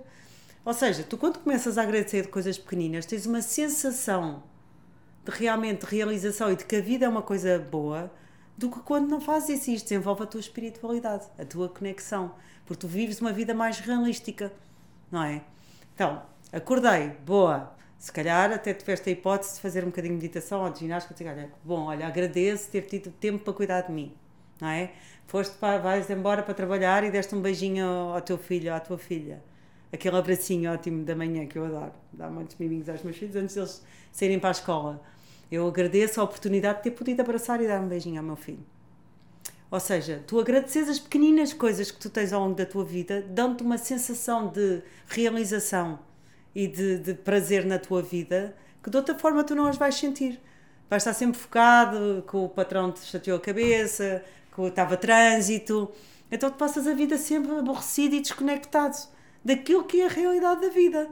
Porque as pessoas não param para agradecer as pequenininhas coisas que a vida tem, que é isso que faz a vida maravilhosa, não é? Essas pequenas coisas que nós conseguimos ter todos os dias. E se nós cultivarmos isto, acredita que a tua vida começa a ganhar, a mudar e a sentir-te muito mais conectado, quer espiritualmente, daí falares desse desapego das pessoas espirituais. Porque é que elas se desapegam? Porque elas percebem que as pequeninas coisas que têm são suficientes para a vida delas. E percebem que o, que o melhor, o melhor eh, templo para nutrir realmente é o nosso corpo e não necessariamente as coisas externas que acontecem na nossa vida. É? É, acaba por, ser, por estar em nós e naqueles que estão próximos de nós. E isto, falaste aqui de três pontos muito importantes: a meditação, a gratidão e escrever, no fundo. Eh, é uma forma até de nos conhecermos melhor, através da expressão das emoções escrevendo. Mas hum, há, há, há, aqui certamente uh, mais nessa rotina para te permitir teres estagnado ali nos 20 e quê? 20 e poucos. Estagnaste em que idade? Eu? Estagnei. Qual é a tua rotina diária para conseguires manter assim jovem e, para conseguires, no fundo, um, passar Não, é este assim, estilo de vida? Esta rotina mesmo que eu tenho. Não, eu digo mais agora mais a nível também de treino, de alimentação. Sim, sim, mas esta rotina aconteceu depois dos 40. Atenção. É o que eu digo, quando aconteceu esta questão aos 40, depois de ter sido mãe. Ou seja, eu sou como o outro comum dos mortais. Mas é assim, Houve Bárbara. qualquer coisa que aconteceu na minha vida que fez com que eu, calma lá, mas sempre fui uma pessoa que gostou de fazer desporto. Mas eu vi um podcast, isto não sei o que eu digo, foi hum. o outro entrevistador que o disse, que uma pessoa que já te conhecia há vários anos, que disse que tu estavas agora com um aspecto mais jovem do que é há uns verdade. anos atrás. Então, se calhar é Por isso, sabes que e, e, isto é assim, atenção, porque tu escreveste uh, slow aging e não anti-aging. Não, E slow. estás a fazer um anti-aging. Estou a andar para trás. Estás a andar para trás. Por isso, que conselhos é que podes deixar uh, também a, a, quem te segue e do teu dia a dia para, para as pessoas poderem experimentar um bocadinho dessa rotina? É o que eu digo às pessoas: escolham-se, prioritizem-se. É super importante nós nos tornarmos a prioridade. É que os resultados são mesmo fantásticos. Eu digo às pessoas: pá, desafiem-se, desafiem-se todos os dias a acordar de manhã e a escolherem-se a si próprias. Eu vou acordar e vou-me escolher, vou para o lado do telefone, vou-me vou hidratar, vou meditar aqui um bocadinho, vou-me cuidar. A sensação de prazer é tão grande que isso obviamente depois vai refletir. As pessoas se calhar dizem que eu estou com a mais jovem, porque eu se calhar também estou muito melhor bem comigo, não é? Porque assim estou mais feliz, não é? Estou sempre, sinto-me mais realizada, porque sinto que me respeito mais, não é? Que cuido de mim e isto tem um impacto enorme na minha vida e na minha energia. E as pessoas às vezes nem é o teu aspecto físico, ou seja, que, que também é um reflexo, mas eu acho que a tua luz, não é? A forma como as pessoas te veem, tem a ver com a tua energia. E se tu cuidas dessa energia, nada vai ser mais slow aging aos olhos dos outros do que isso. Nada é mais atraente do que uma pessoa uh, positiva, com uma energia alta, com uma boa vibração. E essa boa vibração consegue-se com cuidarmos de nós próprios. De nós através do exercício, através da alimentação, através de várias coisas. Essas coisas todas. Um, agora, isso realmente reflete-se e, e emana-se essa energia. Mas tu agora estás mais uh, ligada yoga, exercício em ginásio? Como é que tem sido a tua rotina desportiva? Olha, eu, o último ano, foi um ano mais dedicado ao yoga. Mas porque eu estava a tirar, tive a tirar a minha certificação como, como instrutora também de yoga, porque eu faço todas as certificações e mais algumas, porque eu sou uma interna estudante, eu adoro estudar, David. Porque eu, para o meu projeto, gosto de misturando ferramentas, coisas que eu vou conhecendo, vou estudando, coisas que eu experiencio em mim e digo assim, pá, esta ferramenta é brutal então, bora lá estudar isto a fundo. Então, vou estudar a ferramenta, normalmente faço uma certificação para saber exatamente aquilo que estou a fazer. Então, agora vou pegar nesta ferramenta e vou introduzir no, nos meus programas. Portanto, eu misturo muitas ferramentas nos meus programas. E eu percebi que o yoga tinha um, um impacto brutal na tua conexão corpo-mente e a nível físico também.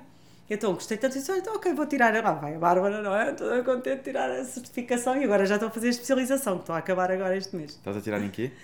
Eu tirei a Hatha Yoga, uhum. com a Manu School of Yoga, e ele tem um método dele, que é o Precision and Flow, que é espetacular, que eu quando acabei a minha certificação de professor decidi fazer a especialização da escola da Manu, okay. da Manu School of Yoga, que é espetacular.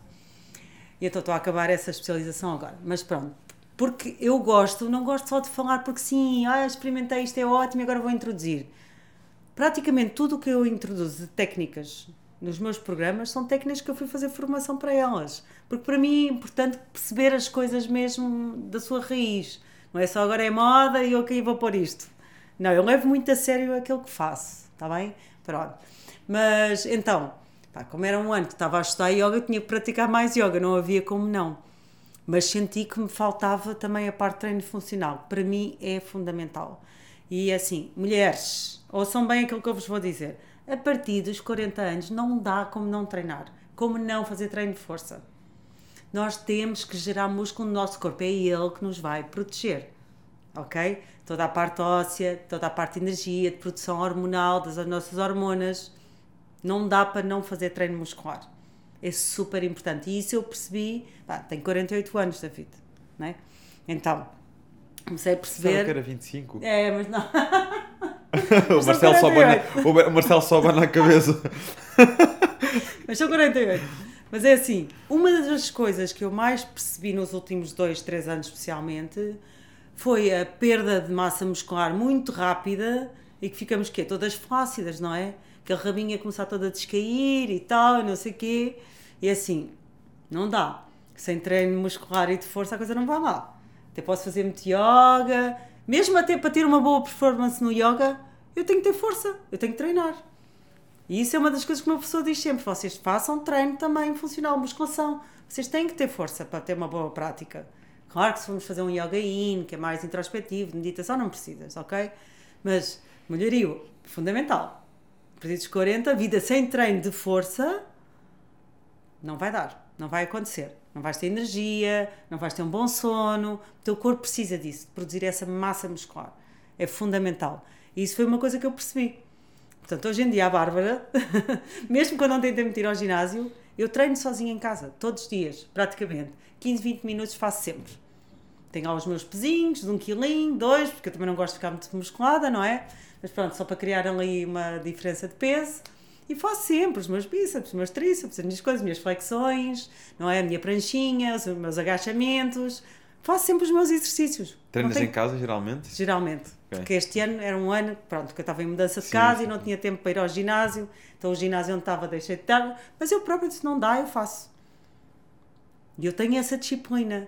Porque eu senti a diferença que foi parar de fazer esse treino funcional. Só com o yoga eu comecei a ver o meu corpo a mudar completamente.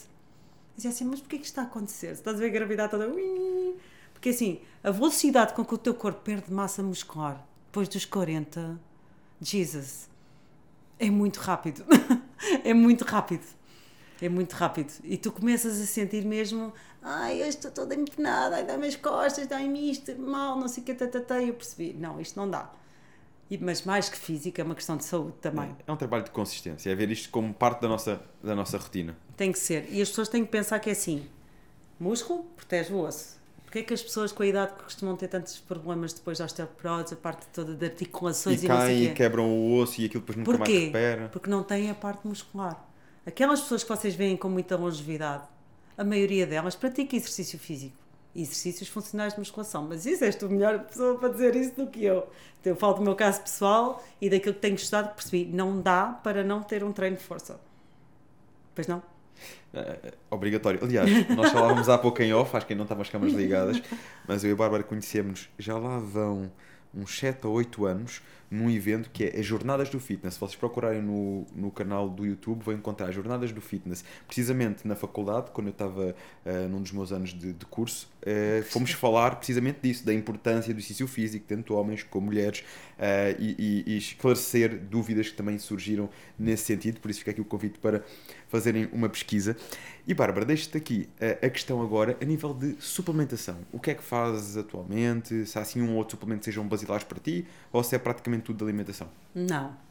Infelizmente, uma pessoa tem que fazer suplementação, não é?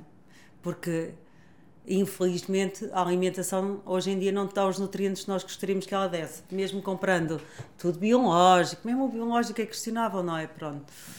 Então, infelizmente, a alimentação eu sinto que hoje em dia é difícil. É difícil ela te dar, até porque tinhas que ser mesmo. E eu até sou uma pessoa regrada, mas mesmo assim, às vezes ando mais acelerada e não estou ali a contar exatamente, ah, agora vou pôr aqui eh, o abacate com ômega 3 e agora assim, juntamente com a vitamina C. Mesmo assim, a minha cabeça já é um bocadinho isso, tens- fórmulas mágicas. Tens, tens um, um plano ou normalmente tens Eu referências, vou alimentos fazendo, referência? depende. Há coisas que para mim são fundamentais.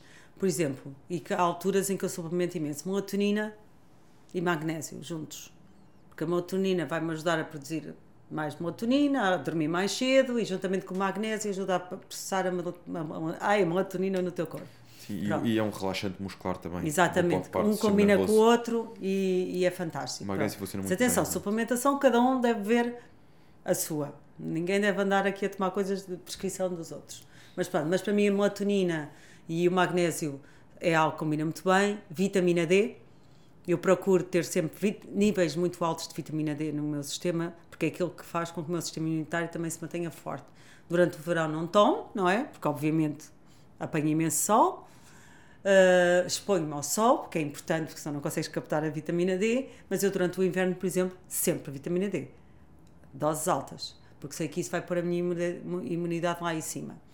Depois, o zinco, vitamina C, quando estou numa altura em que sei que se calhar não estou. a Apesar que eu, vitamina C, eu, com, com tudo que eu como de fruta e de vegetais, tenho sempre grandes doses. Mas se tiveres alturas em que sentes que o teu sistema imunitário pode estar mais comprometido, não é? Porque estás mais exposto, mau tempo, não é? Andam aí muitas viroses, não é? Como aconteceu com o Covid, pá, reforça, não é? O selênio, zinco, vitamina C, super, super obrigatório. E depois algumas coisas de reposição hormonal que eu vou fazendo, mas que são, é um caso muito pessoal, não é? Eu este ano entrei praticamente numa pré-menopausa, em que senti mais uma vez que os meus níveis de energia começaram aqui a balançar. Fui um bocadinho resistente, andei ali seis meses a dizer: não, não, não, não, eu naturalmente vou conseguir controlar isto, mas depois percebi que não, que tinha que fazer ali uma reposição para estabilizar, mas depois de estabilizado, agora vamos lá tentar controlar. Portanto, para mim, a suplementação, quando orientada, é uma grande chave nisto, tudo, não é? É muito importante, mas deve ser orientada. As pessoas não devem tipo, começar a suplementar eh, só porque sim. Não vai correr bem. Ah, uma coisa para mim fundamental também é probióticos. A maioria das pessoas que o que tome, come, não come coisas com boas fibras, não é? E depois não tem sempre aquelas bactériazinhas para o intestino também estar ali a funcionar. Portanto, um probióticozinho também para as pessoas que não têm assim muitas regras, também é bom para suplementar. Dizem que é o segundo cérebro. O intestino, claro, por isso é que ele, ele é que produz a serotonina. Por isso é que a sensação de bem-estar vem daqui. Não é? As pessoas estão, ah, então triste, não sei o quê, pumba, tomam um comprimido para dormir, tomam um comprimido para a ansiedade. Muitas vezes, se começassem por alterar a alimentação que tinham, inflamatória, aliás, hoje em dia os médicos de medicina funcional é isso que fazem. A pessoa quando chega lá num quadro em que se sente desanimada, triste, sem sentido para a vida, eles começam por Desinflamar. alterar, desinflamar o intestino. E muitas vezes essas pessoas recuperam só assim não é? Agora a maioria das pessoas não, ainda vai tomar mais comprimidos que ainda vão inflamar mais, então aquilo, aquilo É um ciclo vicioso. É um ciclo vicioso. Lá está. E, e- e até vi que no outro dia fizeste também uma publicação sobre isso, ahm, sobre os melhores alimentos para desintoxicar, Exato. no fundo. Ah, que recomendações é que deixas para quem está a fazer esse processo? Para quem sente que. Imagina, estão agora a ver este podcast? Não. Eu hoje, com esta partilha da Bárbara, eu vou dar o primeiro passo. Bora. Quais são aqui os alimentos para começar a desintoxicar, para entrar neste caminho? Primeiro que tudo, a infusão da manhã é super importante. Quem não tiver tempo para fazer uma infusão de manhã pode beber uma água, um copo de água morno ao acordar. O ideal até mesmo as infusões é tomarem morno, porque convém que seja a temperatura do teu corpo, ok? Porque quando tu bebes, tomas uma infusão, um copo de água morno de manhã, vai fazer o quê? Vai exatamente começar a fazer com que o teu intestino faça um, um, um processo de desintoxicação, ok? E então também vai prepará-lo para receber os nutrientes que vêm a seguir.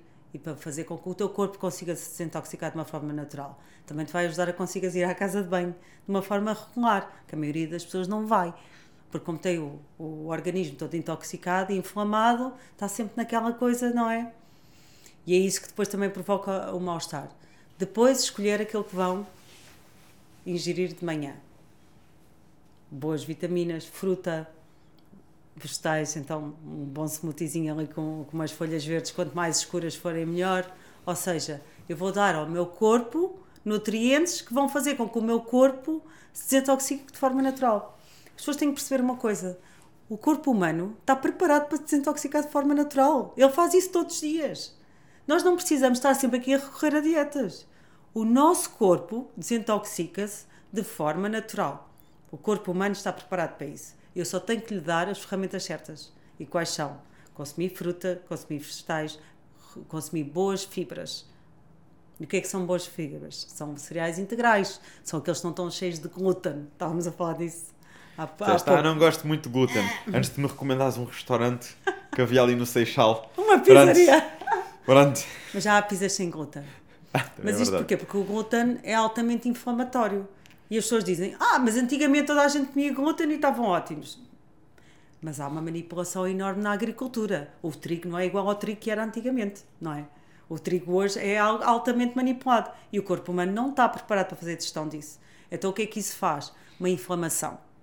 Digam-me o que disseram. Eu tenho imensos médicos que dizem: Ah, mas a pessoa não é celíaca. Desculpem lá. Aquilo provoca uma inflamação. E a inflamação gera doença. A verdade é esta. E o glúten, mais tolerante ou menos intolerante, vai sempre gerar alguma inflamação. Não deve ser consumido diariamente da forma como é consumido. O teu corpo vai estar sempre inflamado, vai estar sempre sem energia, sem a dormir mal, com ansiedade, porque ele provoca isso no teu corpo. As pessoas dizem, ah, eu não, eu quando como até. A maioria das mulheres que vêm ter comigo normalmente fazer os meus programas queixam-se daquela barriguinha baixa. Ai, estou sempre inchada, estou sempre inchada, estou sempre inchada. Eu digo, corta o glúten. Ah, corta o glúten, corta os lácteos. Passado 15 dias, eu tenho uma mentorada minha, David, me enviou uma mensagem para o grupo que está lá, que toda a gente viu. Passado uma semana e meia, tinha perdido 4,2 kg. E eu não faço dietas restritivas. Os meus planos alimentares, elas comem e bem, alimentam-se como deve ser. E ela assim, 4,2 kg em 7, 8 dias? Pois, sabes o que é que foi? É desinflamação. O corpo dela, ela não emagreceu na gordura. O corpo desinflamou. Ou seja, o glúten e os lácteos são tão inflamatórios, não é? Que esse inchaço que tu tens permanentemente na tua barriguinha, no teu corpo, na retenção, na celulite, tem a ver com a ingestão desses nutrientes. Não nutrem nada, não é? É, é, é, muitas vezes é mais. A, a resposta é mais uh, direta do que as pessoas pensam. A malta fica à espera de, de milagres. Isso é, é, muito frequente, sobretudo. mas eu até estou a treinar, mas ainda estou a sentir inchado e acordo inchado e não sei o quê. Experimenta. Eu normalmente começo pelos laticínios logo. Ah, sim, bebo, gosto de beber de manhã. Experimenta por tirar o leite. Primeiro passo. Até porque a gente às vezes quando começamos logo por restringir muito não, a pessoa. Não, não, não, não. Primeiro não, passo, retirar os laticínios. Ou começa por reduzir os laticínios. Epá, tem muita diferença. A pessoa depois é ela que quer, ok, se eu já não tenho diferença, se bebia leite e já não só estou só, só a comer o queijo, e se agora já estou a notar a diferença, vou-te querer dar o passo seguinte. E depois então vem o, o glúten. O glúten é logo a seguir um dos primeiros passos que, ao tirar, se sente logo uma grande desinflamação. E quando vamos a ver, ao final destes dois, Uh, já estamos com uma alimentação muito inflamada. A questão é que hoje em dia as pessoas pensam que, ah, mas se eu não tiver leite, não tiver glúten, o que é que eu posso comer? Tanta coisa. Tudo. Tanta coisa. Tudo. É, só, é só ganhar uma consciência alimentar e, e, e criar uma rotina. Muitas vezes a malta eu, eu percebo não, que não tem é, essa rotina. Não é fácil. Isto hoje em dia, ir ao supermercado pode ser um, mega desafio, mas também um, isto já, o mercado já evoluiu num sentido diferente. Hoje em dia, qualquer supermercado, que isto, antigamente era tudo muito restrito, lojas Natura e não sei o quê. Hoje em dia, qualquer grande superfície que tu vais, qualquer uma, tem uma secção de alimentos mais saudáveis e do, de, da opção de massas sem glúten. E, é assim, não existe só pão e massa. Na vida também existe arroz, batata, existe vegetais. Dentro do arroz existe tanto, existe o arroz preto, o arroz integral. Tens arroz, mas massas, hoje em dia tens massas ótimas. Uhum, sem glúten. Sem glúten. Ótimas, de várias cores, de vários sabores, de vários feitios. Cada vez mais acessíveis, por conta da grande questão é que este tipo de alimentos iam para o mercado muito caros, porque a procura também não era muito grande. Portanto, eles também cada vez estão mais acessíveis. E as pessoas às vezes dizem, ah, bem, mas é tão caro comer bem. E eu disse, tem razão. Porque comprar um frango no supermercado, que não é biológico, custa 5 euros. Vais comprar um frango biológico, custa 25. Hum. E eu percebo que às vezes não seja fácil para as famílias fazer esta gestão e fazer esta escolha. Às vezes não é mesmo. Portanto, eu acho que aqui também espero e a minha esperança é que quanto mais houver consciência, mais procura das pessoas, que os preços também equilibrem mais. Porque percebo que às vezes também não seja fácil para as pessoas, não é? Daí eu dizer às pessoas: olha, tentem fazer uma, uma alimentação mais vegetariana. Nós também não precisamos comer proteína da forma que comemos todos os dias, não é? Façam. É preferível comer duas ou três vezes por semana uma boa proteína, mas de qualidade, do que estar a pôr algo ao meu corpo, que é uma proteína que está toda adulterada não é? Escolher, se calhar, melhores vegetais vai ficar um bocadinho mais barato do que comer. Nós sabemos que comprar um peixe hoje em dia, também vais comprar um bom peixe de mar, também é uma fortuna. Não é fácil, não é fácil ter uma alimentação às vezes com boas escolhas. Não é de todo. Temos que ter esta consciência também. Mas cada vez vejo mais produtos que antigamente os preços estavam mais extrapolados porque há mais procura. E sim, começa, começa a, a, ser cada vez mais acessível, uh, há mais competitividade, mais concorrência nesse sentido. Já se vê, uh, como faz das massas, até mesmo em celeiros e tudo mais, cada vez há mais variedade. Imensa, imensa, e, e houve, houve uma altura que apareceu um iogurte de coco a seguir já apareceu outro e outro e outro, e outro ou seja, até nestas opções mais saudáveis, sem lactose e tudo mais. Mas também, muitas vezes, o investimento que estamos a fazer no momento é um investimento que vamos ver mais à frente. Opa, isso é o que eu digo sempre. Não gastas agora, vais gastar poupar, a seguir no médico. No que vamos poupar em, em, em, médico, em fármacos e afins. Só claro que isto requer ver mais à frente e nem sempre as pessoas estão disponíveis Mas, para isso. o que é que é o? É ver à frente. É o que é que eu quero ser? Como é que eu me quero sentir? Como é que eu me imagino? Eu gosto de fazer esta pergunta às pessoas. Como é que tu te imaginas daqui a 20 ou 30 anos? E a pessoa vai me dizer, ah, imagino-me assim, imagino-me assado, imagino-me imagino com energia, a viajar, ou não sei o quê. E o que é que tu estás a fazer na tua vida para que daqui a 20 ou 30 anos teres essa vida?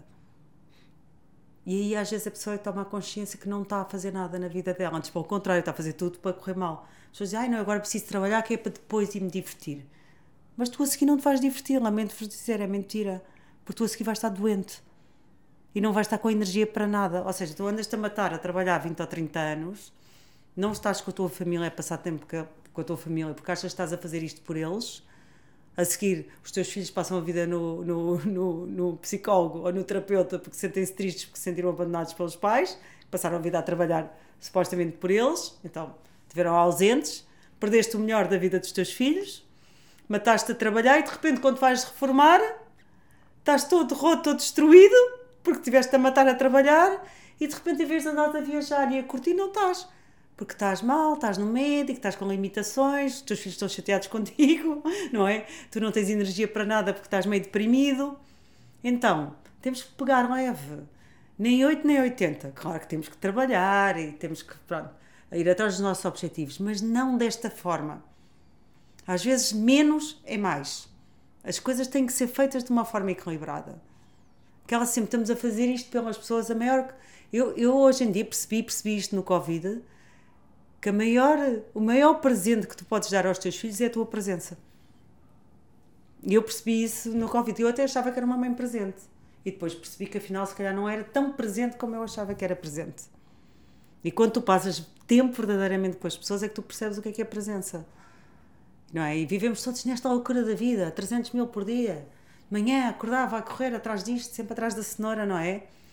E os nossos filhos saem de casa às 7 ou 8 da manhã, vão para a escola, estão o dia todo fora. Chegam a casa, não é? Para tomar banho, para jantar, e estão os pais, se calhar, agarrados ao telefone, estamos lá, não é? Responder ao e-mail, ao trabalho, não sei o quê, a seguir foram para a cama e foi. Isto é o quê? Não é? A questão muitas vezes é se esse estilo de vida nos preenche. Acho que esta é a pergunta que temos não, que fazer. Não, claro que não. Nem eles, nem os filhos, nem ninguém. Não é? Então eu acho que aqui uh, o grande segredo é equilíbrio. Temos assim, pá, até, até onde é que eu vou nisto? Quanto tempo é que eu quero dedicar a isto? Pá, o que é que eu preciso verdadeiramente para a minha vida? Eu preciso mesmo de três carros na garagem? Preciso mesmo? Preciso mesmo de uma casa de 500 metros quadrados? Será que eu preciso mesmo disto? Ou eu posso ter um bocadinho menos e ter mais qualidade de vida? Mais tempo com a minha família, mais tempo com os meus amigos, mais tempo para mim, não é? Ou seja, nem 8 nem 80, não é? Tipo, ah, eu não preciso de nada, nem vou trabalhar, vou andar aqui a curtir, uhul. Também não, não é? Pronto. Mas eu acho que parte para um equilíbrio. Até onde é que vai a nossa ambição que nos tira do nosso centro e de viver a vida de uma forma prazerosa? A pensar que vamos viver daqui a 20 ou 30 anos. Isso é um erro porque isso não vai acontecer. Bárbara, aqui um ponto que eu também tenho curiosidade e verdade seja dita. Aliás, é a ideia que eu tenho que a tua popularidade também veio muito das tuas passagens pela televisão. Um, como é que foram essas experiências? Sei que foram vários programas, não és atriz, mas participaste em vários programas. Uh, como é que foram, como é que foi essa experiência e qual foi aqui o ponto realmente que, que deu a conhecer a, a, a Bárbara em Portugal? Não, é assim, a minha vida, é, é, é, eu, uh, eu comecei a ficar mais conhecida pelo meu trabalho enquanto uh, na área da comunicação e de relações públicas, que abri uma empresa no Porto que na altura fazia assessoria de imprensa, então fazia muitos eventos sociais, então aparecíamos todos imenso na, na, nas revistas e televisão, etc, etc. E acabei por começar por tornar mais conhecida nessa área dos eventos. Depois tive um desafio da SIC Mulher para criar uma rúbrica que se chamava Be My Guest, que teve praticamente 10 anos uh, no ar, integrada num programa que era diário deles e que eu, uma, duas vezes por semana, tinha essa rúbrica onde dava dicas às pessoas do que fazerem. Restaurantes, uh, hotéis, viagens, tudo muito à volta do lifestyle. Na altura, estamos a falar há, sei lá, olha, já, já foi há uns 14 anos, não sei. Uh, estamos a falar numa altura em que não existia isto o Instagram, nem, nem os bloggers, havia muito poucas coisas. Havia para aí a pipoca mais doce e, e, pouco mais. Portanto, não, não era uma coisa, não havia esta coisa dos influencers nem dos bloggers, não é? Pronto. Então, quando eu comecei com essa rubrica em televisão, que depois já transpus para um site que era um blog onde as pessoas iam consultar, aquilo foi, foi uma coisa que as pessoas adoravam e isso tornou-me realmente, deu muita visibilidade e as pessoas estavam sempre, para onde é que eu vou? O que é que eu vou fazer? Como é que foi isto? Como é que foi aquilo? Como é que foi não sei o quê? Pronto. E é, e é engraçado, porque isto tem aqui um processo de evolução, que eu fiz isso quase durante 10 anos, tornou-se a minha atividade principal, não é? A divulgação de todo um lifestyle e de bem-estar, mas que se transformou para o bem-estar de vida saudável. Ou seja, eu continuo a fazer mais ou menos a mesma coisa, mas numa versão healthy, não é? De vida saudável, de bem-estar e não sei o quê. O que é que as pessoas podem fazer por elas, onde é que podem ir, onde é que devem ir. Pronto. Na verdade, eu acho que isto é tudo um caminho evolutivo e eu penso sempre, agora vamos ver onde é que a vida me vai levar mais. Que era essa a pergunta que eu tinha. O que é que as pessoas podem esperar a ti? Não sei. Nem eu sei. É, é uma boa resposta. Fica a curiosidade no ar. Uh, mas podem ir acompanhando nas redes sociais claro. para... É assim, eu sinto que isto que eu faço hoje em dia, que eu chamo, considero-me ativista de um, de um estilo de vida saudável, sinto que é aquilo que é o meu propósito, que é a minha missão, que é ajudar as pessoas realmente a conseguirem integrar ferramentas na vida delas e que as leva a ter uh, uma vida mais produtiva, mais saudável, mais feliz. Isto, para mim, é aquilo que neste momento me faz sentir realizada. Sempre que eu recebo todos os dias uma mensagem de uma mentorada, de uma pessoa que eu ajudo, que me segue e que diz: Bárbara, pá, consegui mudar a minha vida, consegui alcançar, estou muito mais feliz, estou, sinto muito mais de bem comigo, estou muito mais enérgica e isso faz-me sentir realizada. Agora, o que é que vai vir a seguir a isso? Não sei. Eu estou a dar o meu melhor para evoluir cada vez mais dentro desta área e para poder ajudar cada vez mais as pessoas. Agora, o que eu não sei, vamos ver. E neste momento o, o ponto principal onde partilhas um, este estilo de vida é nas redes sociais, Instagram. Tenho o Instagram, tenho o meu site que é o bislow.pt, onde tenho sempre muitos conteúdos que lá estão, portanto para as pessoas poderem consultar com ferramentas.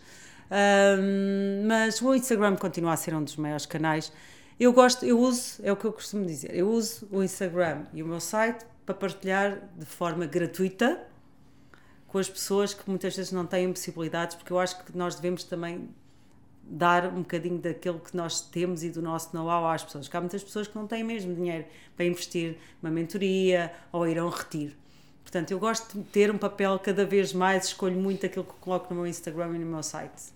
Para mim é muito importante que as coisas sejam didáticas, que eu esteja a dar algo às pessoas que vai acrescentar alguma coisa na vida delas.